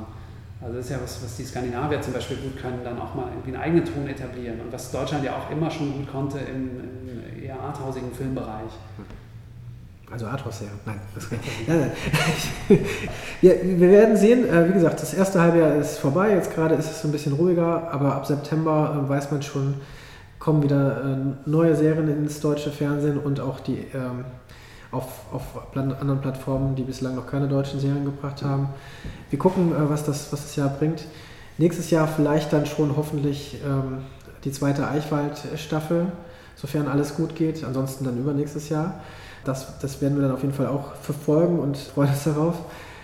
Und deswegen danke ich dir jetzt erstmal bis hierhin. Wir haben schon ein langes Gespräch hinter uns von Thomas Gottschalk. Ja, sehr gerne. Vielen Dank für die Einladung. So, da sind wir also wieder. Vielen Dank an Stefan Stuckmann für die treffenden Analysen und Meinungen. Drücken wir die Daumen, dass es die zweite Staffel von Eichwald MDB noch im nächsten Jahr auf die Bildschirme schafft. Damit sind wir auch schon beim Thema, weil Serienreif sich natürlich auf die Fahne geschrieben hat, das deutsche Serienjahr 2017 zu begleiten, kann diese erste Podcast-Staffel nur die Hälfte des Weges gewesen sein. Klar, es soll und wird weitergehen. Gerne möchte ich die Pause dazu nutzen, das Konzept ein wenig zu überdenken, der Website etwas mehr Aufmerksamkeit zu widmen und natürlich schon die nächsten Gesprächspartner zu finden. Und an dieser Stelle kommt ihr wieder ins Spiel. Schreibt eure Meinung, Wünsche, Kritik oder Anmerkungen zu und an Serienreif doch einfach an mail at serienreif-podcast.de oder über Twitter oder Facebook. Solltet ihr regelmäßig zuhören und Spaß am Podcast haben, hilft eine entsprechend gute Sternebewertung bei iTunes wirklich weiter, denn dadurch rückt er in die Aufmerksamkeit von anderen potenziellen Hörerinnen und Hörern. Außerdem würde mich interessieren, ob ihr euch auch vorstellen könntet, den Podcast auf anderen Wegen zu unterstützen. Vielleicht gibt es interessante Kooperationsmöglichkeiten oder dergleichen. Ich bin jedenfalls offen für jede Idee, also einfach mal anfragen. So, nun soll es das aber wirklich gewesen sein. Ich danke euch für das Interesse und die Unterstützung von Serienreif, dem Podcast zum deutschen Serienjahr 2017 und freue mich schon jetzt auf die Rückkehr nach der Sommerpause im September. Ganz liebe Grüße und eine entspannte Zeit. Bis bald.